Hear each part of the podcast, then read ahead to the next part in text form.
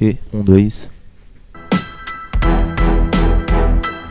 Salve, salve galera! Você está no seu Lemos Podcast, aqui quem vos fala é o Delemos. Muito prazer. Eu já vou pedir vir, vai ser top demais e também já estoura no like. Eu quero dar uma boa noite a Juliana Cavalcante. Olá, pessoal. Juliana Cavalcante aqui também, pedindo a sua inscrição. Tem uma galera aqui que já entrou antes da live. Muito obrigada por você estar aqui no seu Lemos Podcast. Muito obrigado pela sua presença aqui conosco e sua participação. O comentário também é muito bem-vindo, sempre muito importante. Segue a gente nas redes sociais, estão todas por aí também, Instagram. A gente também está no Spotify. Essa edição que você está assistindo agora, você vai ouvir ela pelo Spotify. Às vezes a pessoa gosta de ouvir, né? Não É. gosta de assistir. Então a gente está em todos os lugares, tá, gente? Então, por favor, se inscrevam aí no nosso canal e sejam muito bem-vindos ao seu Lemos Podcast. E quem quiser mandar mensagem, Fica à vontade. eu acho que não tem nenhuma mensagem. É, então, acho que não tem nenhuma. Eu Tem? já acho que eu, eu já Será perdi as mensagem? contas de quantas mensagens já estão aqui. A gente vai tentar ler quase todas, hein, gente? Vão mandando história, vocês já sabem quem tá por aqui. Manda história que vocês têm com eles. Mandem as suas experiências que vocês têm com eles. Seus elogios. Enfim, pode mandar mensagem que a gente vai ler tudo. E a galera de hoje, Juliana, Nossa. meu Deus, faz É um bem da trabalho área que a gente muito ama, da né? hora. Obrigado pela oportunidade, cara.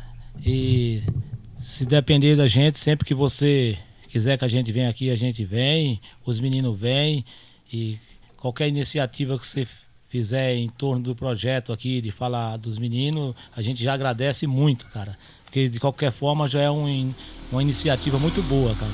E obrigado pelo seu espaço, pelo seu trabalho, pela sua iniciativa e que Deus te dê muito sucesso, cara. Ué, Meu, o cara fala bem pra caramba, meu. Ele tava nervoso, né? Não, não sou que nem os meninos. Poxa, a oratória é boa pra caramba, né, meu? Não, cara, a gente, a gente não foi criado nessa área, né? Os meninos vieram já em uma outra geração, já vieram mais preparados. Quando eu cheguei aqui em Arujá, eu normalmente a minha família é bem pequena aqui. A chegada dos meninos, o crescimento deles, pra gente foi muito bom. E eu, a mãe deles, os familiares, os amigos dele, qualquer pessoa que apoiar meus filhos de alguma forma, a gente fica numa felicidade imensa, cara. E é isso, cara. Muito obrigado. Bom, é isso aí. Galera, completando três anos, né, cara? Como começou esse projeto? É, Dedé, recentemente aí, completamos três anos. Três anos de muita luta, muita batalha, mas também três anos de muita felicidade pra nós. A gente costuma dizer que o projeto Mãos Solidárias, ele mudou a nossa vida, cara. Desde o início ali, era um sonho que a gente tinha. A gente tinha em mente de, de iniciar já desde antes. E, e é- desde o primeiro, do primeiro evento, desde as primeiras ações ali, veio transformando. Veio transformando nossa, nossa forma de pensar, veio fazendo com que a gente conseguisse enxergar a realidade de muitas famílias que de todo o país, mas com ênfase aqui na cidade de Arujá, onde a gente atua, né? E desde o início, cara, foi sensacional e a cada dia vem se tornando mais presente na nossa vida, não é mesmo, Kaique? É isso aí. Você perguntou de onde veio, né, meu amigo? Então a gente vai contar uma historinha pra ficar mais claro pra galera que tá acompanhando aí, da onde veio os Mãos Solidárias, o que influenciou a gente, né, a dar essa Poxa, iniciativa, o que que deu esse retorno pra gente tomar o pontapé inicial. Vamos começar falando, Caio, lá de trás, né? Dos nossos pais, que pra nós foram o pontapé inicial pra que isso se tornasse realidade. Porque foi algo que a gente venciou dia após dia na nossa infância. E essa vivência, ela foi deixando marcas. Assim como as marcas negativas elas marcam, as positivas marcam também. Então a gente vai retratar um pouquinho aqui desse início para que vocês possam entender de onde viemos e o porquê dessa causa, né, que a gente considera tão importante para tantas famílias, tantas crianças e acima de tudo para todos nós, né, que pensamos em fazer o bem. Fala um pouquinho aí, cara. bacana. Sem dúvidas. Assim como o irmão falou, esse projeto ele tem muito a ver com o nosso laço familiar mesmo. É, eu sou nascido em São Isabel, mas me criei sempre em Arujá. Só fui lá pra nascer, né? O meu irmão já é nascido em Arujá mesmo. Só que nós somos filhos de pais nordestinos. O meu pai veio do Ceará e a mãe, minha mãe veio da Bahia. Se encontraram aqui em São Paulo já e desde então construíram a família, né? É, mas assim, desde muito pequeno, eu vejo dentro do meu lar, dentro da minha casa, exemplos de solidariedade, de humanização, exemplos de amor ao próximo. E você sabe que pra nós, o nosso pai é nosso super-herói. Pra toda criança, né, que tem um pai presente ali, o pai é um super-herói e a mãe também é uma heroína. E, e a gente vê os nossos, né, super-heróis que estão ali no nosso laço familiar como exemplos para nós. Isso é uma coisa que a gente até comenta muito com os nossos voluntários hoje, que eles estão deixando exemplos para os filhos dele. Nós temos voluntários que têm filho de 5, 4, 6, 7 anos, todas as idades, né? Estão vendo ali os pais atuando no meio social, na solidariedade, fazendo bem ao próximo, assim como a gente, desde pequeno, viu os nossos pais, não é mesmo, Kaique? Com toda certeza, né? Então, embasado nisso, desde muito cedo a gente via presente no nosso lar muitas ações voltadas ao próximo. Muitas vezes pessoas que nem tinham tanto conhecimento assim, mas de uma forma ou outra a gente via nossos pais acolhendo, auxiliando. E você via aqueles realmente o sentimento no coração. Porque o que a gente mais valoriza é a humildade do ser humano. E quando você tem um coração humilde, e aí a gente já vem de família nordestina. Todo mundo sabe que o nordestino é um povo guerreiro, batalhador, uhum. um povo que, que não se amedronta com as batalhas, né? Então a gente vê isso desde cedo. Quantos exemplos a gente não viu pessoas sendo acolhidas no nosso lar? Pessoas muitas vezes vítimas do alcoolismo, Verdade. vítimas de tantas outras situações da vida que acabam de alguma forma é, afastaram elas das suas famílias, porém elas não podiam ficar de alguma forma ou outra desamparada. E a gente via nossos pais se preocupando com pessoas que muitas vezes nós nem conhecia. Então automaticamente isso foi despertando na gente um, um anseio, né? Pô, que negócio bacana. Se a gente vivencia isso todos os dias. Se a gente, embora nossos pais sejam nordestinos, eles se casaram e se conheceram aqui. Meu irmão falou que nasceu em Santa Isabel e em Arujá, nós se criamos aqui. Então a gente queria trazer um retorno para nossa cidade, que é onde a gente nasceu e a gente ama, de algo que a gente via que era importante. Porque de alguma forma ou outra a criança vai gastar seu tempo, não vai, cara? Sem dúvidas. É, Dedé, assim como a gente falou, esse exemplo que veio de dentro da nossa casa é, foi muito significativo no momento que a gente decidiu fazer com que o projeto começasse ali, começasse a funcionar. A gente vem de uma família muito simples, mas que a humildade e o amor ao próximo é o que fez a total diferença no início. Exemplos dentro de casa todos os dias ali durante a nossa infância. E o meu pai, é, assim como minha mãe, é aquele tipo de pessoa bem preocupado com os filhos. É aquele cara que acorda todo dia e vai lá dar um bom dia lá na nossa cama, no nosso quarto e dá um conselho diferente, fala: "Filho, hoje como que vai ser seu dia? Ande por esse caminho, dessa forma", tudo que ele acha correto. E o que me chama a atenção é que ele sempre teve essa essa conduta ali desde quando a gente era muito pequeno. E, e eu falo isso até para muitos amigos meus, falo com muito orgulho. Falo, pô, meu pai sempre me, fala, me deu conselhos, todo dia me dava um conselho. E às vezes, a primeiro momento, a gente pode até achar que não é certo, né? A gente jovem, né? Cabeça dura. Sim. Mas com o passar dos dias, eu vejo que cada conselho desse que ele me deu vem, vem se tornando realidade. Eu vejo que realmente era aquele caminho que eu tinha que seguir. Eu vejo que realmente era aquela decisão que eu tinha que tomar. Então eu sou muito grato aos meus pais, né? Por se preocuparem, tanto por mim, tanto por meu irmão, que somos apenas dois irmãos. E, e desde pequenininho se preocupar em nos orientar, que eu acho que é o mais importante ali, e mostrar para nós qual era o caminho correto. E, e indiretamente, com esses gestos de solidariedade ali dentro de casa que a gente teve desde pequeno, acabou que ele plantou uma sementinha dentro do nosso coração. A gente costuma dizer que foi uma sementinha do bem, da solidariedade ali, né? E com o passar do tempo, eu e meu irmão vinha, vinha tendo conversas, pô, a gente tem que fazer alguma coisa, a gente tem que fazer alguma coisa é, mais significativa. A gente fazia bastante ações indiretas, mas a gente tem que colocar a cara e fazer alguma coisa mais significativa, né? E a gente se encontrou em uma situação em 2018 que, que a gente acordou em um dia. é, logo pela manhã a gente já começou a conversar esse assunto. Eu tive um sonho muito parecido com o que ele teve e a gente viu que realmente esse sonho é, era uma causa que precisava ter uma preocupação a mais na nossa cidade. E a gente começou ali a conversar e bolar ideias ali do que, que a gente deveria fazer. Cara, o meu irmão, ele é professor de educação física, pedagogo, é, e eu atuo profissionalmente né, com eventos desde muito pequeno. Eu, desde 12 anos de idade, eu já atuo com eventos. Então, nesse meio tempo, a gente conheceu muita gente. Tanto ele no ramo dele, tanto eu no meu ramo. Então, a gente se tornou uma pessoa ali que tinha um ciclo de amizade bem grande. E a gente falou, pô, que bacana, né? A gente conhece tanta gente. Por que, que a gente não utiliza desse conhecimento que a gente tem para fazer algo em benefício da cidade, em benefício da população, em benefício das crianças, que é o ênfase que a gente Uhum. tem dentro do nosso projeto? E aí a gente começou a discutir ideias e dali que surgiu, não foi mesmo, irmão? É, com toda certeza, né? É até engraçado que a gente conta essa história que a gente teve esse sonho, mas a gente fala que não foi um sonho, foi um pesadelo. Exatamente. Porque quando a gente analisa tantas coisas ruins acontecendo, e a gente que nasceu e foi criado aqui, muitas vezes você vê que muitos né, cidadãos eles têm que sair da sua cidade para encontrar oportunidades em cidades vizinhas, sendo que seria importante né, que nós tivéssemos próximo acesso a tantas coisas que possibilitassem nossos sonhos. Aham. Então nós somos prova vida, vivas disso. Uhum. Tantas coisas. Minha infância, por exemplo, igual ele falou, né? Ele voltado mais à área da produção musical, ao evento, etc. Sim. Minha infância foi voltada ao esporte. Então, desde cedo, joguei futebol, rodei a cidade toda, o estado todo jogando futebol. Meu pai sempre me acompanhando, meu irmão, minha mãe incentivando. Só que, pô, a gente mora numa cidade tão abençoada. E a gente tem que fazer essa correria toda. Você sai de casa 6 horas pra estudar, sai meio-dia e 20 da escola.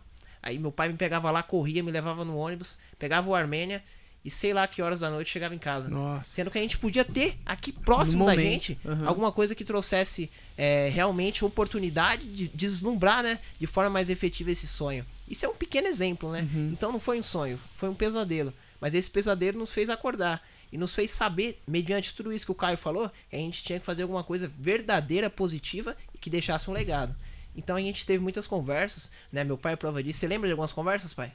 Então, quando começou, eu sabe aquele negócio de você ter vontade de abrir assim pros meninos e falar assim, cara, vocês tinham que enganar de alguma forma pra ajudar a fazer qualquer coisa. Eu não falava pra eles, nem eles falavam pra mim. Ali o Caio tava com 17 anos, o Caio que tava perto de fazer 20, o Caio de menor. E um dia eles eu vi eles cochichando no quarto dele, cara, vamos rolar essa ideia aqui. Uns 4, 5 dias eles cochichando lá no quarto deles e eu de cá escutava. Quando eles levaram essa ideia pra mim, eu já abracei de cara. Quando eles levaram essa ideia, tu falou, pai, nós vamos fazer assim. Eu falei, cara, eu tô dentro, o que puder fazer por vocês, eu vou fazer. Porque até então, a nossa preocupação, eu com a mãe dele, sempre foi grande. Esse aqui praticou esporte em São Paulo, jogou no futebol de base, de base em São Paulo, disputou o Campeonato Paulista de Base em vários clubes.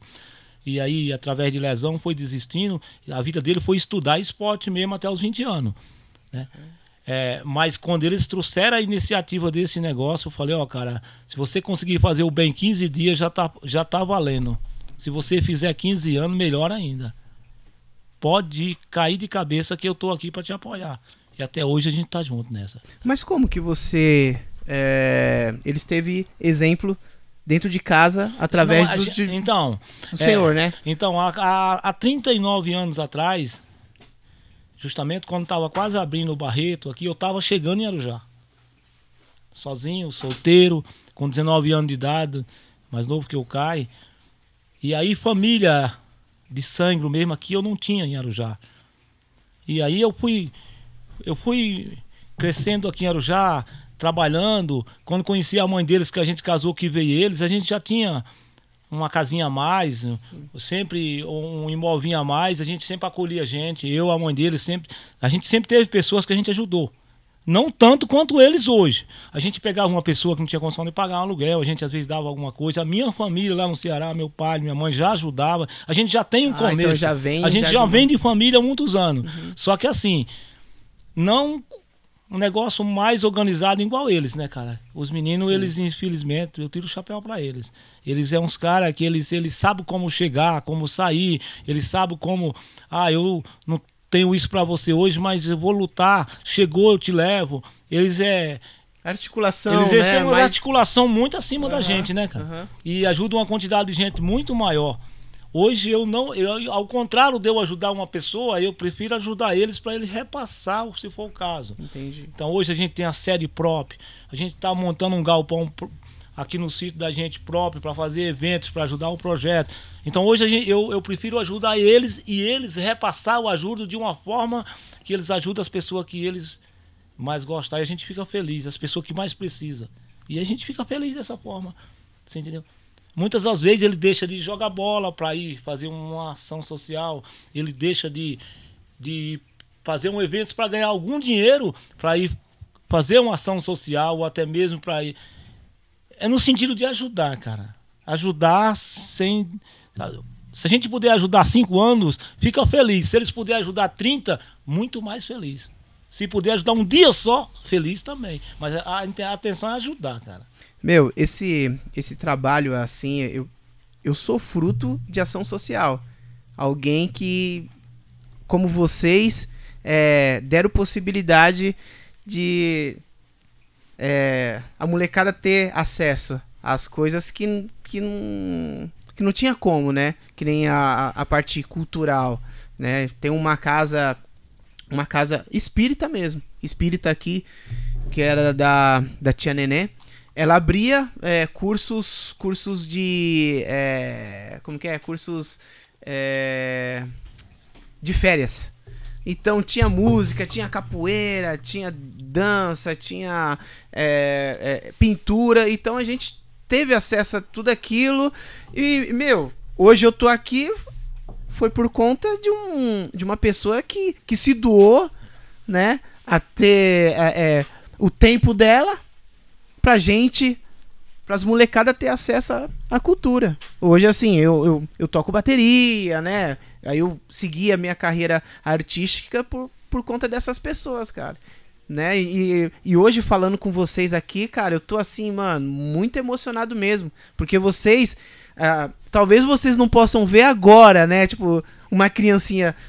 Mas, mas vocês não sabem o que, que vai se tornar aquela criancinha daqui a uns 20 anos, né? Você- eles vão chegar pra vocês e vão falar assim: Cara, eu saí do seu projeto, mano.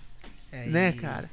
É isso aí, meu amigo. E você pode avaliar, eu, com toda certeza, o mesmo sentimento que você tem por essa pessoa que propiciou pra vocês isso no passado, tantas outras pessoas têm também. E é o que a gente debate diariamente, né?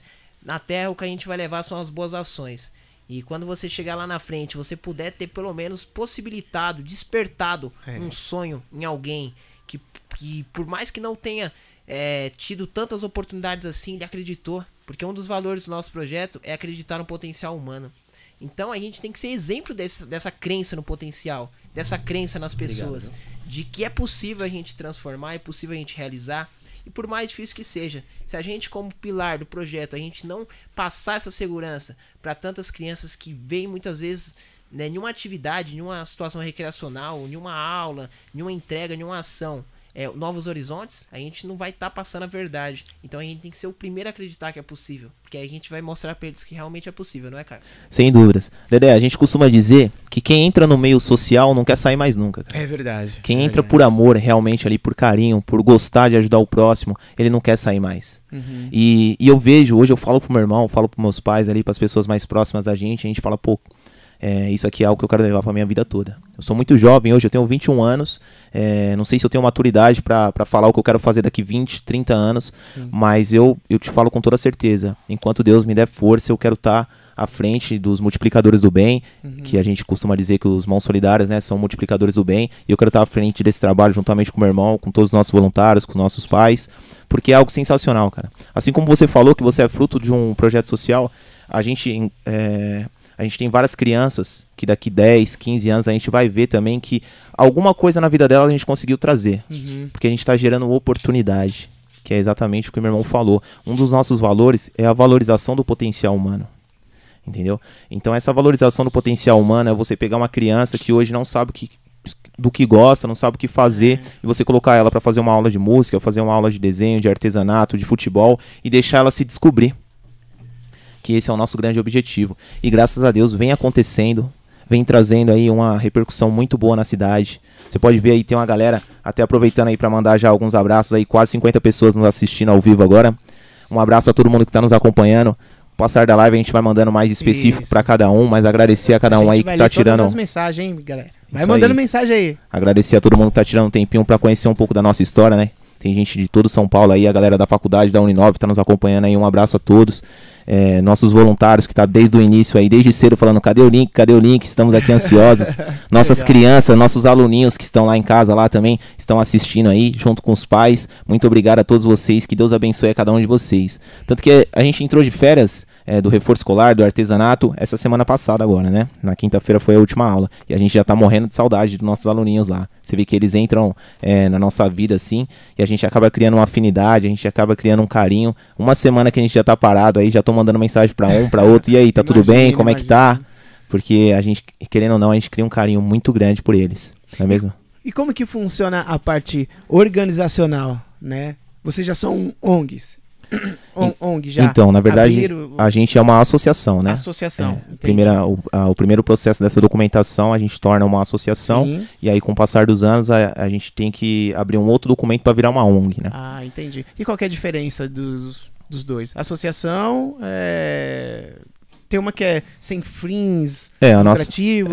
É. todas, né? Todas são sem fins lucrativos, nesse caso, né? Do, nesse vínculo da gente. Aham. A ONG, ela é algo mais a, a nível nacional, né? A nível governamental, né? Ah, saquei. Então você precisa ter dois anos de associação, aí você abre um- uma nova documentação para se tornar uma ONG. É um processo um pouco burocrático, né? E assim vocês podem receber mais recursos, né? Sim, sim. Ajuda até de, De empresas. privada, né? É, é exatamente isso. Mas no início, como não era nosso objetivo, né, a gente acabou retardando um pouco para iniciar essa documentação. A gente iniciou a documentação a partir do momento que a gente ia inaugurar a sede, Aham. e aí como a gente ia ter que ter as crianças lá presentes todo dia, e a gente ia ter que ter uma documentação é, para estar amparado ali, né, para estar recebendo essas crianças. E aí a gente fez, tá tudo certinho, e aí estamos tocando, né. E agora vocês têm quantos é, voluntários ajudando vocês? Cara, é, essa questão de voluntários, ela é assim, a gente tem os voluntários diretos e os indiretos. Os diretos é aqueles que estão diariamente com a Dia gente dia ali, com né? Vocês, né? que a gente tem nossa professora de pedagogia, que é a Vanessa Pereira, a gente tem nossas assistentes de sala, que são a Evelyn, que é a Silvana, que estão sempre com a gente lá, minha mãe também, que está todo dia se doando ali Sim. pelo projeto, que ajuda na merenda da criançada. Essas são as pessoas, eu e o meu irmão, que são as pessoas que fecham o ciclo semanal ali, que tá todo dia dentro da ONG, né? É, que tá atendendo criança, a gente atende de segunda a quinta, Segunda, quinta, É. a final de semana. no período da manhã no período da tarde. No sábado é a escolinha de futebol, né? Ah, que a gente está em recesso devido à pandemia, estamos planejando já a volta aí, a criançada não, não espera a hora de voltar. aham. E a gente também faz as ações das entregas de cestas básicas no final de semana, né? Que é onde sobra um pouquinho mais de tempo. Meu irmão trabalha em empresa, né? Fica um pouco corrido para ele durante a semana. Aham. Aí no final de semana a gente pega para fazer essas entregas. E outras Sim. ações, né? Outros eventos. É, igual o Caio falou ali, né? As nossas aulas são de segunda a quinta, mas o projeto ele funciona todos os dias, né? Como a gente atua em diversos segmentos, né? Não somente na sede física com as crianças, mas principalmente também no assistencialismo com as famílias, né? Então a gente está diariamente recebendo mensagens, recebendo contatos, famílias querendo inscrever as crianças, famílias precisando de auxílio, né? Que é uma parte que a gente faz bastante, principalmente na parte é, alimentícia, que é um dos principais temas que nós temos, né? Que a fome não espera. E a gente sabe que tem muita gente passando dificuldade, muita gente passando fome, muita gente que, infelizmente, devido ao desemprego e devido a diversos fatores, né? Não é a realidade única de Arujá, mas do país como um todo, né? Que tem que ser realista, porque infelizmente faz parte do nosso país como um todo e de tantos outros. Então a gente trabalha diariamente os sete dias. Não é totalmente presente nas sedes. E como a gente tem nossas atividades também, né, exteriores, por exemplo, hoje eu trabalho numa empresa, mandar até um abraço aí pro pessoal da Maical aí que tá acompanhando em peso. Ah, Mac. Meus companheiros Marcão. aí, soldador, montador, toda a galera aí também que tá acompanhando, um abraço pra vocês. E é muito importante, né, meu amigo, a gente dividir bastante Sim, esse tempo, exato. porque a gente tem as responsabilidades, mas a gente não pode esquecer de quem mais Esquecer. precisa. Aham. Então eu tô lá dentro, meu irmão, como ele trabalha mais de forma autônoma, mais fora, Aham. ele tá organizando toda a parte estrutural, todas as mensagens que chegam, às vezes eu não tô disponível pra ver no momento. Tem a outras pessoas também, a Larissa, né, outras pessoas que trabalham também nos bastidores ali de forma muito importante. Então, às vezes eles traçam todo esse cronograma e a gente vai alocando, né? Ah, vamos trabalhar de, de tal forma, porque esse é o objetivo nesse momento, essa, essa é a principal pedido, né, da galera que tá entrando em contato, e são muitas pessoas, muitas famílias. Aqui mesmo no Parque Rodrigo Barreto, a gente fala, né, Caio? Nós somos do Arujá América, mas meu pai sabe bem, a gente praticamente não Vive sai daqui do Barreto. Parque Rodrigo Barreto. E aqui já tem umas histórias também que a gente vai contar mais pra frente, Aham. história de muita, muito marcante, né, para cada um de nós. É, então é basicamente isso. O Caio, eu acho bacana a gente frisar um pouco. É até importante o pessoal que está acompanhando ver a questão, né? é, desse início que a gente é, explicou bastante, mas do pontapé inicial. Uhum. Desse nosso, primeiro. a- o primeiro mês ali, que foi um momento de conhecimento. Igual o meu irmão falou, embora a gente tenha uma cabeça de certa forma tranquila e bas- bastante alicerce, é, é algo novo. A gente tem a vontade, mas os caminhos que vão se contorcendo e vão nos levando foi algo novo pra nós e exigiu muito, né, cara? Muito sacrifício, muita tranquilidade e acima de tudo, muita sabedoria, né? Pra tomar muitas decisões ali que que puderam levar pra onde a gente imaginou que poderia ser o caminho correto dentro das nossas ações, né, cara? Sem dúvidas. Dedé, a gente costuma dizer que não somos sonhadores, somos realizadores. Isso é uma frase que a gente usa no nosso dia a dia Legal, legal. e a gente tenta passar isso para nossa criançadinha. No início, a gente não sabia exatamente o que seria o projeto Mãos Solidárias Arujá. A gente sabia que a gente queria trazer oportunidade para crianças, a gente queria trazer um assistencialismo para famílias carentes. e que a gente queria ah, nos apresentar de maneira sólida. Que a partir do momento que a gente eh, colocasse um nome à frente do projeto, a gente falasse assim, não, vamos iniciar o trabalho dia após dia, de degrauzinho em degrauzinho, mas não vamos regredir. Então vamos fazer conforme as nossas condições no momento de tempo e etc. Então o início foi bem assim de pensar o que, que vai ser o projeto Mãos Solidárias, como que vai ser constituído ali.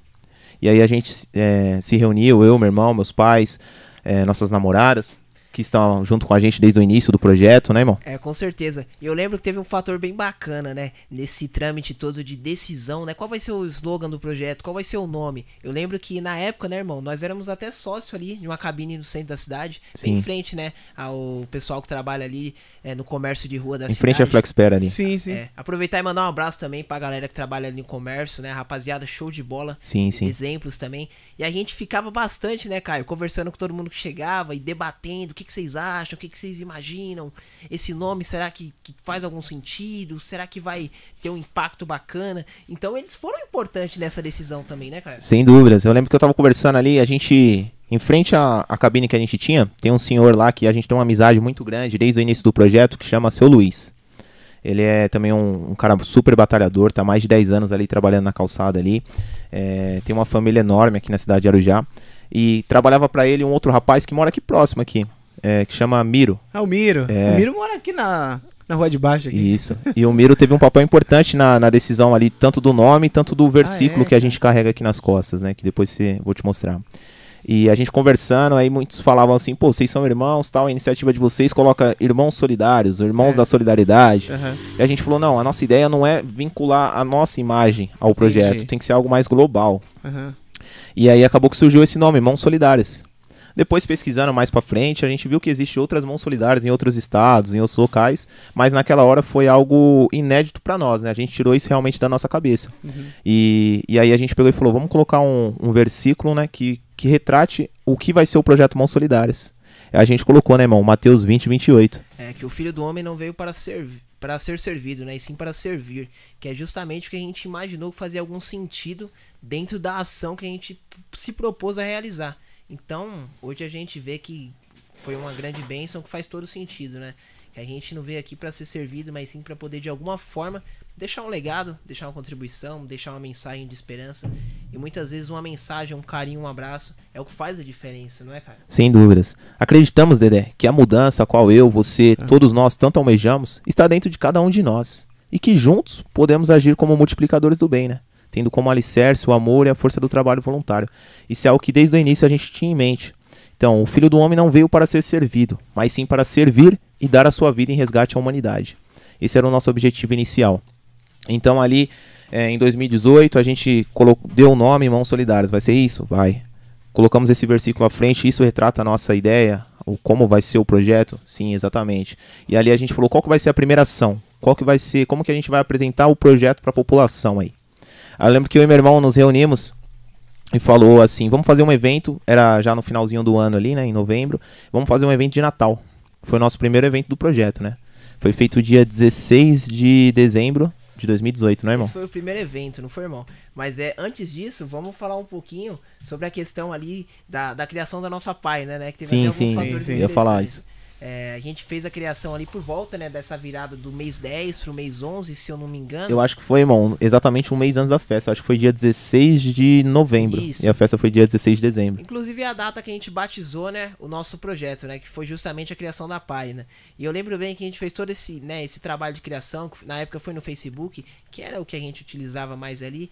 E a nossa ideia foi justamente isso, né? Não sabíamos bem, né, por qual caminho seguir, mas falamos, vamos criar uma página onde a gente consiga conciliar as pessoas que precisam de ajuda com as pessoas que podem ou querem ajudar, né? E aí até algumas pessoas comentavam bastante, né? Pô, mas será que existe gente que passa fome, passa dificuldade na nossa cidade? Pô, a gente falou com toda certeza. Isso aí é sem dúvida, né? Porque muitas vezes a gente tem a vida tão corrida, tá dentro de Exatamente. empresa, tá em ônibus, em metrô, em trem, e a gente não vê a realidade do O que acontece ao nosso próximo, lado. É verdade. Então é. A gente falou o quê? Vamos marcar um dia pra gente criar um vídeo. E esse vídeo vai ser o tema da abertura da nossa página. E foi um, foi um trabalho engraçado ali, né, cara? Sem dúvidas.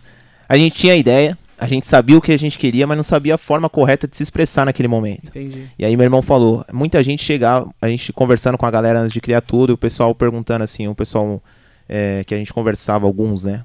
Será que existe gente que passa necessidade ainda nos dias de hoje? Será que ainda existe gente que passa dificuldade realmente, que passa fome? Isso antes da pandemia, né, cara? E que tava numa situação até mais confortável do país. Depois que veio a pandemia, aí É. realmente quebrou de vez. Mas isso antes da Aí pandemia. vamos falar também, Arujá, uma cidade rica, né? O pessoal É, fala, né? o pessoal costuma Será dizer, né? que tem isso? Cheio de condomínio. É, cheio de condomínio. Será que Arujá passa? Então, aí a gente pegou e, e criou o primeiro vídeo justamente falando o contrário. Falar, pô, tem bastante gente que fala se existe pessoas que passam necessidade, que passam fome. Mas será que existe solidariedade em Arujá? Essa foi uma Hum. pergunta. Essa foi. Nós iniciou o vídeo já de apresentação do projeto dizendo isso. Eita. Será que existe solidariedade em Arujá? E depois a gente completava, né, irmão? Sim, existe. E nós vamos provar isso. É, estamos aqui para provar isso. E quando a gente colocou no plural ali nós, já era a nossa ideia. Não é irmãos solidários, é mãos solidárias. Porque nós sozinhos não somos nada. Mas Sim. com uma Ah, força, com entendi. apoio, né? Com a Legal. força, com o apoio de cada um. Cada pessoa, né? Cada sementinha é importante. Porque se dependesse somente de uma unidade ou de duas, não ia sair nada. Precisa de um apoio massa. Sem dúvidas. E é, Vocês essa foi a tiveram- ideia, né? Vocês tiveram, assim, tipo, de um receio? Tipo, de, de não dar certo? Não. Digamos assim, não dá certo assim. Será que as pessoas vão querer ajudar, né? Ser solidário? Passou pelas suas cabeças isso? Fala Então, assim, mano, jogamos, né? E... É, o, o- o primeiro que passou na nossa cabeça é o seguinte: lançamos o vídeo lá. Será que vai virar meme esse vídeo aí? É, tinha né? tudo para virar meme. cara. Tinha tudo, Tinha né? tudo pra Arujá, virar mano. meme. Eu lembro bem que a gente tava com uma, uma camiseta, né, irmão? É, uma Uma- social, uma tal. social, Sério, assim. Depois eu vou mandar o vídeo pra você Manda, ver. manda, O manda. slogan no fundo, a parede Laranja. uma o negócio mesa, é, todo sério assim, né? E você olhar, tem, tinha tudo pra virar um meme, né? Só que, Só que foi inacreditável, né, irmão? Foi inacreditável. o alcance que esse vídeo teve na nossa primeira postagem foi algo extraordinário, né? Inimaginável. Tipo assim, coisa da gente estar passando em qualquer canto da cidade. Ô, é os mãos solidárias? Vocês que são os mãos solidárias? Nós não imaginava, Dedé, que a cara. gente ia lançar um vídeo numa página nova, em uma página nova que não tinha alcance nenhum e o vídeo ia bater 20 mil visualizações em dois dias, cara. Que era um número que pra nós era incrível. Uma- imagine uma página nova ali que só tinha uns conhecidos que a gente já tinha mandado o link e o vídeo bater 20 mil visualizações em dois dias, cara. Fora os compartilhamentos, né? Que Caramba! chegou a compartilhar a pessoa do É, estado do comentários. De- depois eu vou mandar o link pra você ver lá como que foi, cara.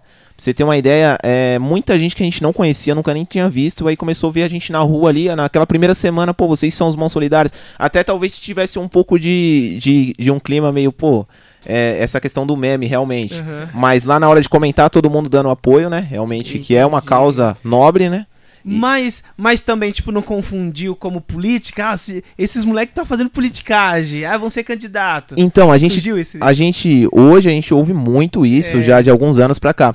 Porém, na- naquele início, é, ficaram com ano, medo. Era em ano? 2018. 2018. Eu não sei se ficaram com receio de atacar a gente, porque a gente sempre teve uma imagem muito limpa na Sim. cidade, mas não- a gente não teve essa discriminação no começo, não. Não. É, demorou um tempo pra começar o pessoal a atacar, né? Também tava fora da política, né? Ah, É. tava até. É, Era o 2018. final do ano ali, né? Aham. não- não- pelo menos nada municipal, você não me. Não devia ter Sim, Não tinha sim. nada, né? do Então foi bem. aham. Mas, mas foi algo que realmente Caraca, despertou nossa mano. atenção. Será que vai virar meme? Será que vai ser encarado de forma, né, engraçada, de forma séria? Porque o primeiro ponto, e a gente sempre fala isso, quando você olha pra dois jovens, você leva uma certa desconfiança. Ah, são Exato. aventureiros. É isso. Ah, são, só vão fazer uma aventura ali, vão é, gastar um tempo ali, daqui Aí a depois- pouco some. É só que- pra ficar famosinhos ali e pronto. aham. só que a gente tem um compromisso. Primeiro de tudo, tem que ter vergonha na cara, né? E a gente foi criado por um nordestino, então isso daí tá enraizado, né? Sem dúvidas. tem nenhuma dúvida. Então o segundo passo é o que o meu irmão falou. Nós não somos sonhadores, Caio.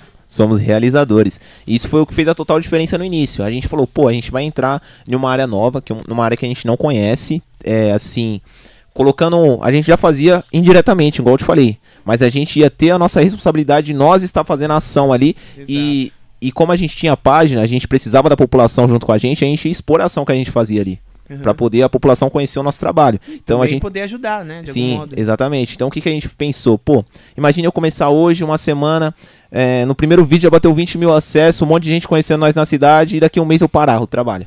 É. Então aí ia ser algo feio, né? Ia ser algo, Feio, pô, o- é uma tentativa frustrada, né? Exato. E, e a gente tem esse compromisso em tudo que a gente faz, em tudo que a gente se dedica, a gente fala, não, vamos fazer, mas vamos fazer bem feito.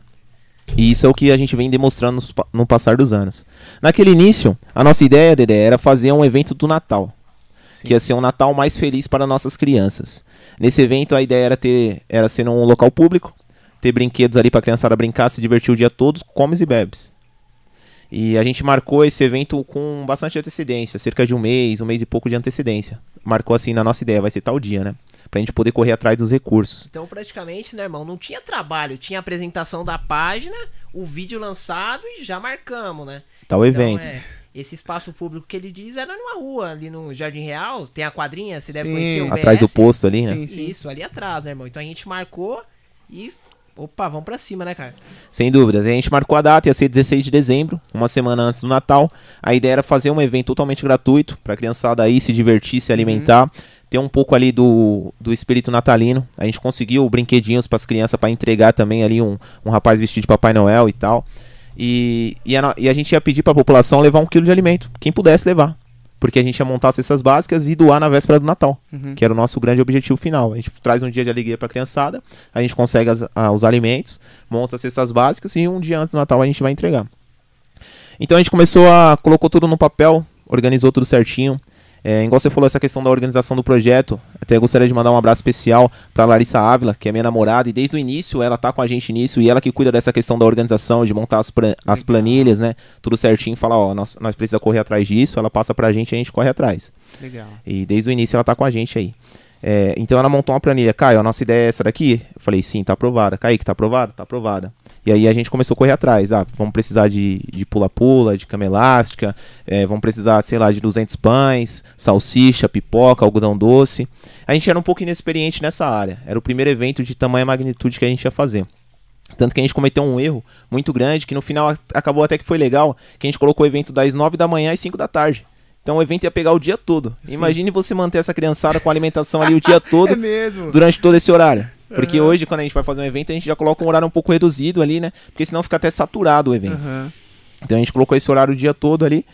E a gente correu atrás do, do que a gente precisava ali em questão de recursos. Desde o início, né, irmão? Fala um pouco dos voluntários que apareceram primeiramente ali, que já começaram a agregar. É, então foi interessante que nesse momento a gente lançou o vídeo já apareceu uma família precisando de ajuda. E foi na Vila Ferreira.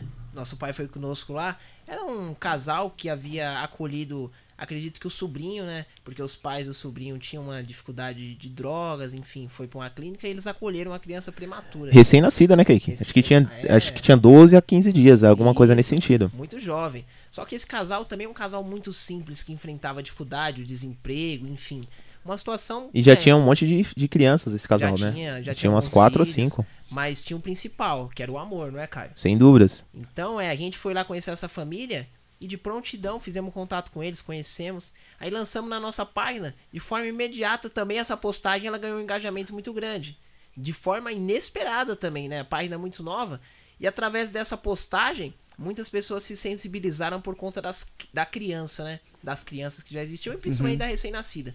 A partir daí a gente já encontrou alguns voluntários que que foram, foram e são especiais, né? Um exemplo disso é a Nathalie e o esposo dela, né? São pessoas muito bacanas. Talvez você até conheça a Nathalie, lá do Jordanópolis. Rapaz, eu sou ruim de nome, vocês já perceberam disso, O né? esposo dela eu é o- perguntei, já errei o nome de vocês, já...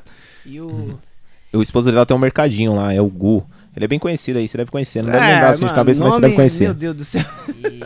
E, e, e nisso ela é uma pessoa que tem um afeto muito grande, né? Pelas crianças, enfim, por essas ações. Que Ela legal. já sempre teve, né, iniciativas. Foi uma das ela- primeiras, né, irmão, que apareceu.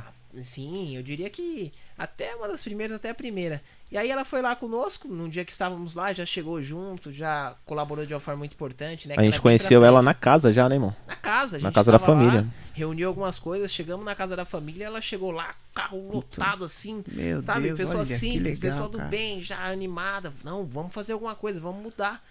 É, vamos ajudar, vou fazer isso, procurar isso, aquilo. E aí, através dela, também deu um, um boom, né? Um, impulso, um impulsionamento para auxiliar essa família. E também, se eu não me engano, Caio, o, o Preto Dalma, se eu não Sim, me engano, sim. não sei Preto- se você conhece. Preto Dalma. É o Roberto. Preto Dal, mano. Cara, um rapaz aí, gente finíssima, um rapaz de um coração espetacular também, que legal. super do bem. Acho que ele se aproximou de nós nesse momento também. Enfim, realizamos a ação nessa família e automaticamente, principalmente os dois, né, que foram que tiveram mais proximidade conosco, já se juntaram, vamos, oh, vamos fazer esse evento, vamos, vamos fazer. E foram as pessoas que estavam mais próximas ali, né? Então eles foram as pessoas que tiveram maior participação dessa questão de voluntários que surgiram logo de imediato, no primeiro evento. Mas antes disso, Caio, vamos falar algumas precauções que a gente tomou, né? Ah, vamos fazer o evento, é o primeiro. Será que precisa de uma autorização para fazer ali na rua? Será que precisa fechar a rua? Que que a gente É, faz, né? Tem que ter é, Sim, essa, esse jogo, né? Esse jogo de cintura, né? Sim. Mas antes de você falar, vamos falar dos nossos patrocinadores e também a gente vai ler muitas mensagens que a galera tá mandando aqui, né, Juliana? Vai ser... Sério mesmo? Eita, então vamos falar aqui dos nossos patrocinadores. Patrocinador de hoje, JR Salgados. Júlio, você é uma benção, hein, cara? Obrigado aí por mandar esses salgados deliciosos aí, gente. Tá na descrição do vídeo, vocês vão lá, é, sigam a página, o perfil dele. Que, oi? No Instagram. Meu, vocês vão ver lá vários salgados deliciosos. Está aprovadíssimo e eu indico e os nossos convidados vão provar aqui e vão dar uma nota desses salgados aqui maravilhosos. E ele tem uns combos maravilhosos, que nem hoje ele mandou mini pizza e salgado. Gente, salgado artesanal. Ele, ele e a Regina, Júlio e Regina, um abraço pra vocês. É uma massa diferente, né? É, uma massa. Eles vão experimentar, eles vão falar. É uma massa diferente, é muito gostoso. Então já peça o seu, já pede e já fica assistindo a gente aqui, né? Exatamente. Juliana Cavalcante, vamos ler as mensagens por enquanto que a gente vai mastigando aqui?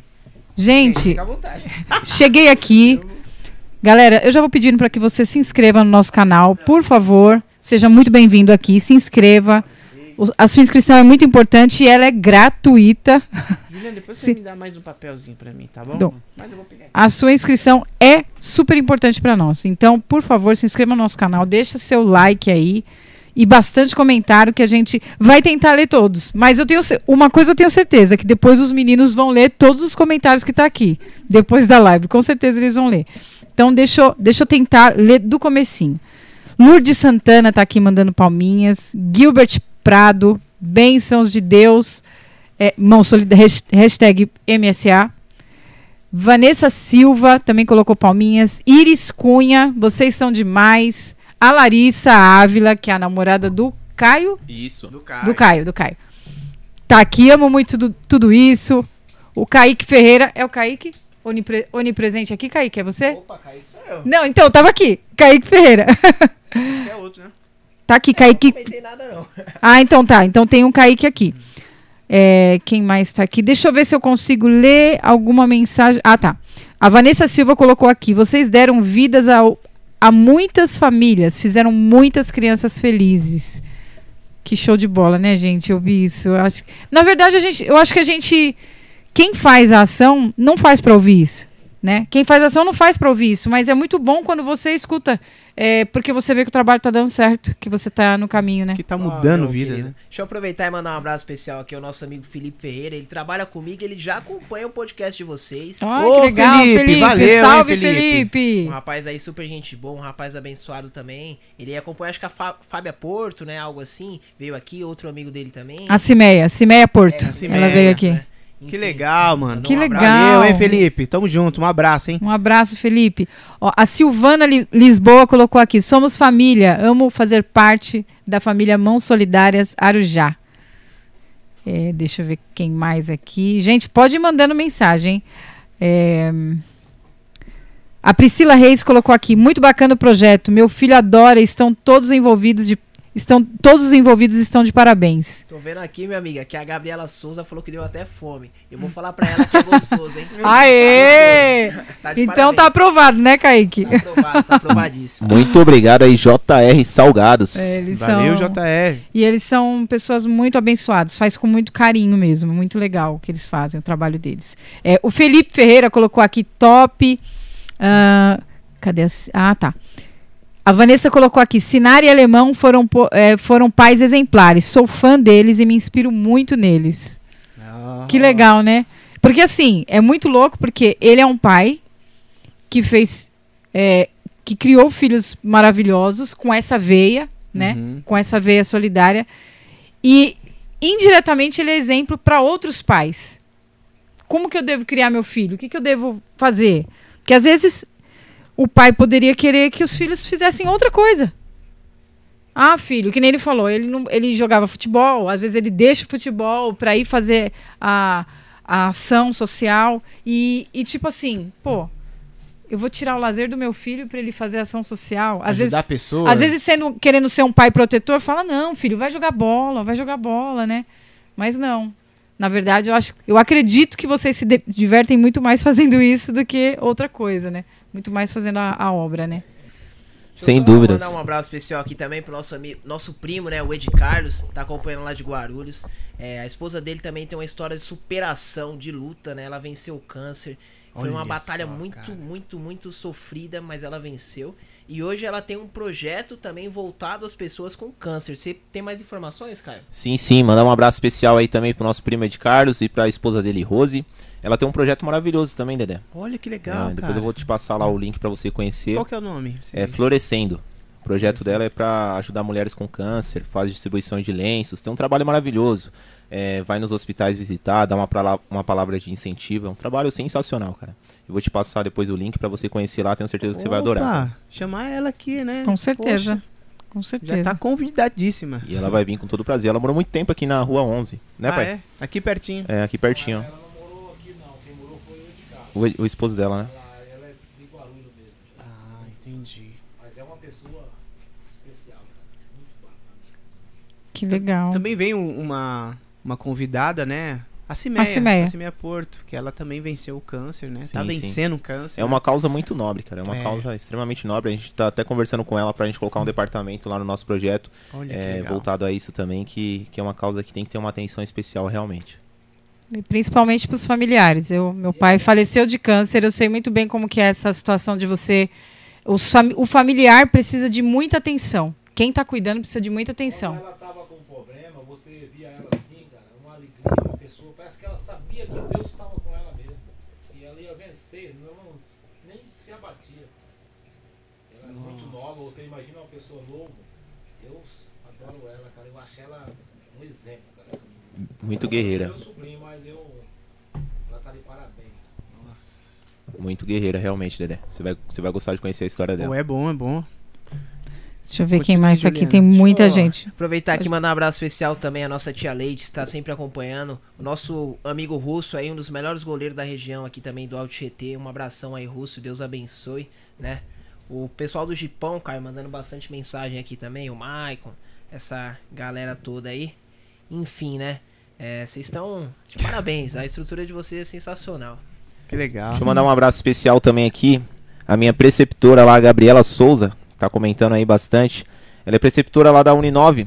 A gente, eu tô fazendo estágio lá agora, né, de que eu estudo fisioterapia, né? Aí eu já tô no, no estágio, acabamos de finalizar a primeira, o primeiro semestre de estágio, são dois. E a Gabriela é uma pessoa muito especial. Ela cuida da parte de neuro e da pediatria lá da, da clínica. E é uma pessoa que tem um, um sentimento muito parecido com a gente quando envolve criança. Ela ama muito o que faz e faz com muito amor. Ela é um exemplo pra nós lá. Um abraço aí, Gabriela.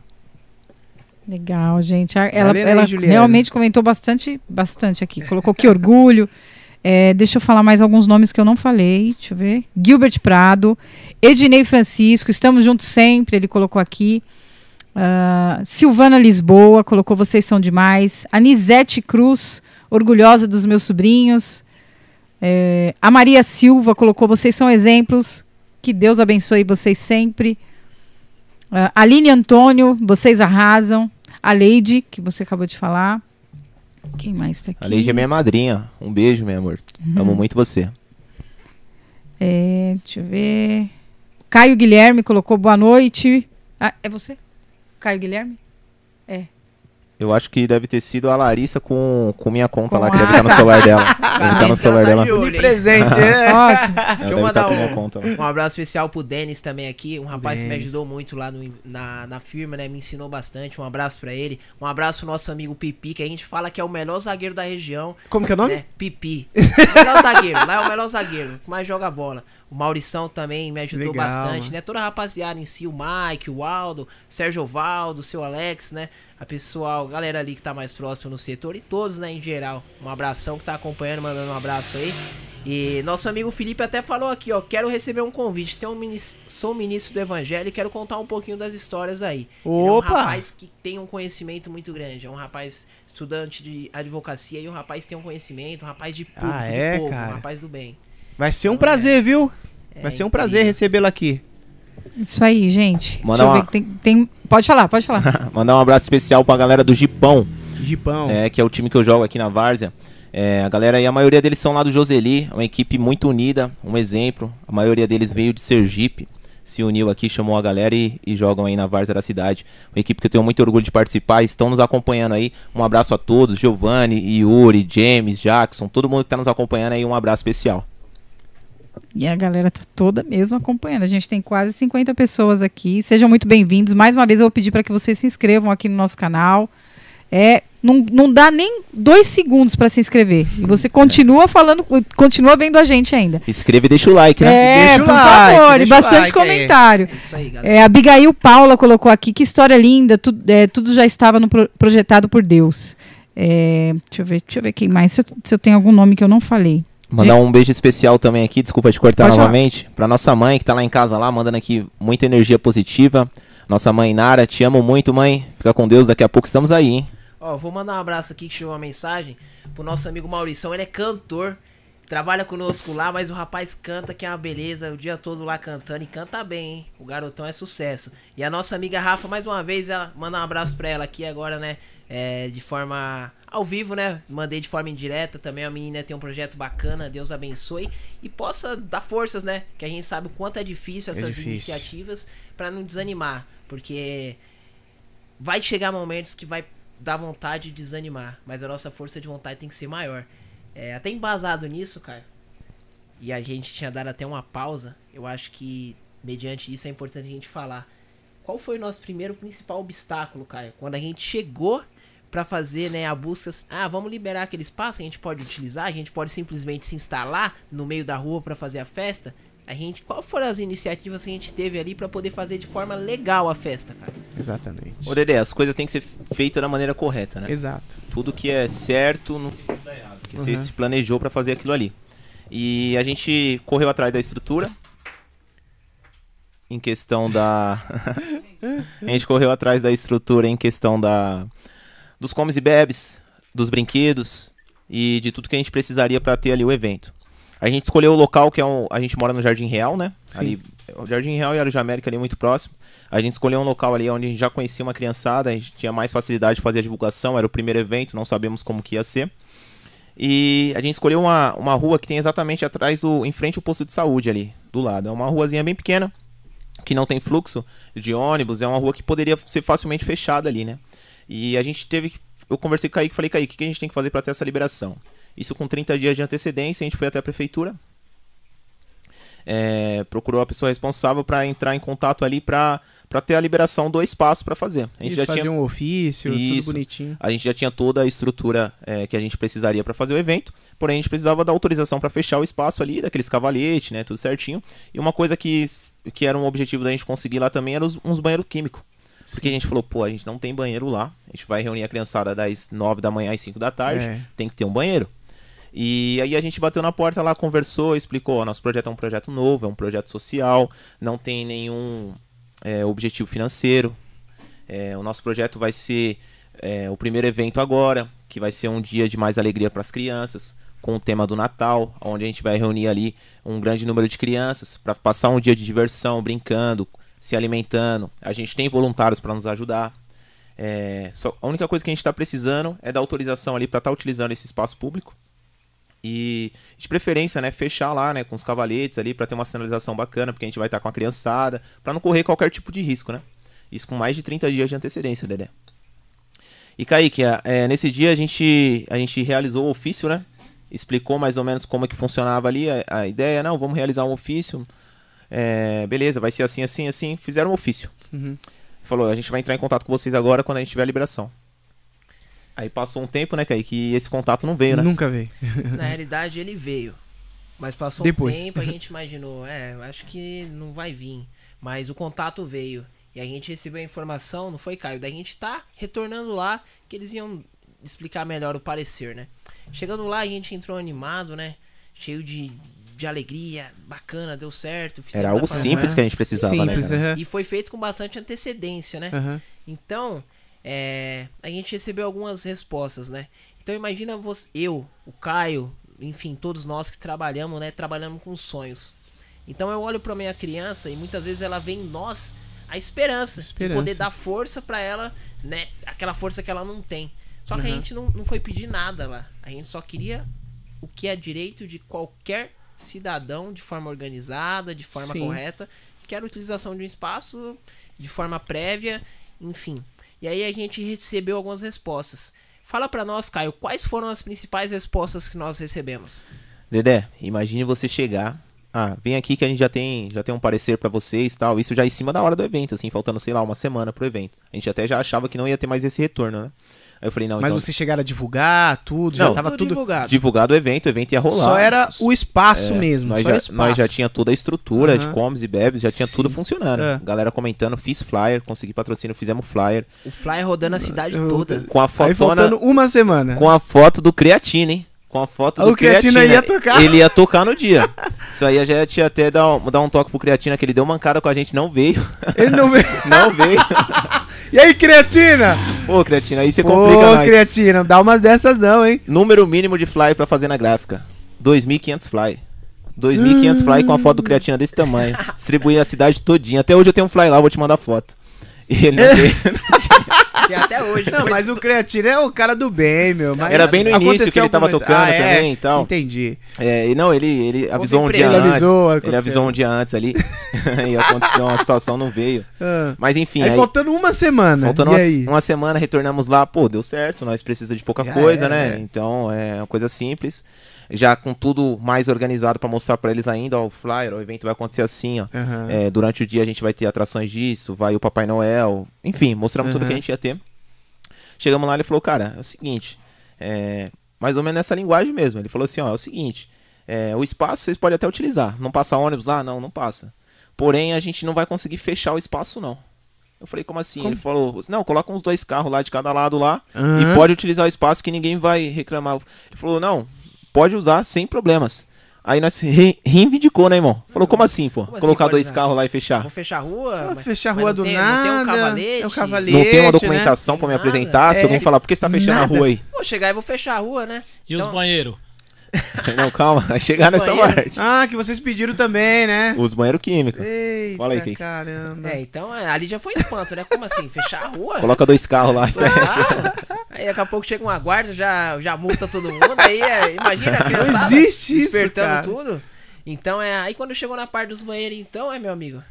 Piorou, Aí mano. piorou, foi é, tudo. banheiro químico Ô, aqui não Dedé, tem. é doído, cara. Porque a gente tava com Eita. aquela alegria no coração, era o primeiro evento, repercussão na cidade todinha. É. Vai dar tudo certo. Corremos atrás de tudo no particular mesmo, conseguimos tudo. Era só um, um simples detalhe. E hoje, hoje a gente entende que talvez o banheiro fosse até mais burocrático. Sim, é, porque. É, mas isso aí não foi pior. Aí a gente falou, então fecha com carro, mas como assim? Não tem nada mesmo? Nossa, Falou, mano. meu amigo, aqui não tem nada. Nada. Vou jogar logo a real pra vocês Como aqui. assim? aqui não tem cara? nada, não cavalete, tem banheiro, não, tem, cavalete, não, tem A cavalo. gente dá risada hoje, mas não- foi a mesma coisa que uma facada, assim, Dedé. Eu falo de coração mesmo, Eu cara. sei, A- cara. eu aquilo ali a sei, gente tem. mano. Não cicatrizou até hoje aquele, aquele fato. Aquilo ali fez a gente mudar a nossa cabeça totalmente.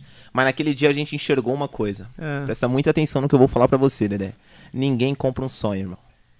Ninguém compra um sonho. Só compra uma realidade, meu amigo. Exatamente. Então- Depois que se torna realidade, é tudo muito mais fácil, irmão. Mas o sonho ninguém compra. Se você sair ligando pra todos os seus amigos aí, a maioria vai vir aqui hoje. Mas um ou outro vai falar, pô, não dá, não tem agenda, não tem É, espaço. oxi. Mas espera daqui um tempinho, na hora que estiver tudo bombando, pra você ver se eles não vai ligar Ah, pra você oxi. atrás de você, Dedé. Ah, ah, Então, irmão, ninguém compra Pelo um sonho, de irmão. Deus. Esses dias, esses dias não, um tempo atrás eu tava, eu assisto muito podcast também. sim, E eu vi o Felipe Tito falando: apoiar depois que dá certo não é apoiar, é pegar carona. exatamente. E, e essa frase também veio de encontro com o que a gente já tinha imaginado quando a gente Uhum. ouviu isso. Pô, ninguém compra um sonho. Mas Ninguém, aí, ninguém, ninguém. Já imagina o baque, né? Entra nós dois lá, tem aquela, é, aquela resposta, né, toda. E aí sai os dois, né?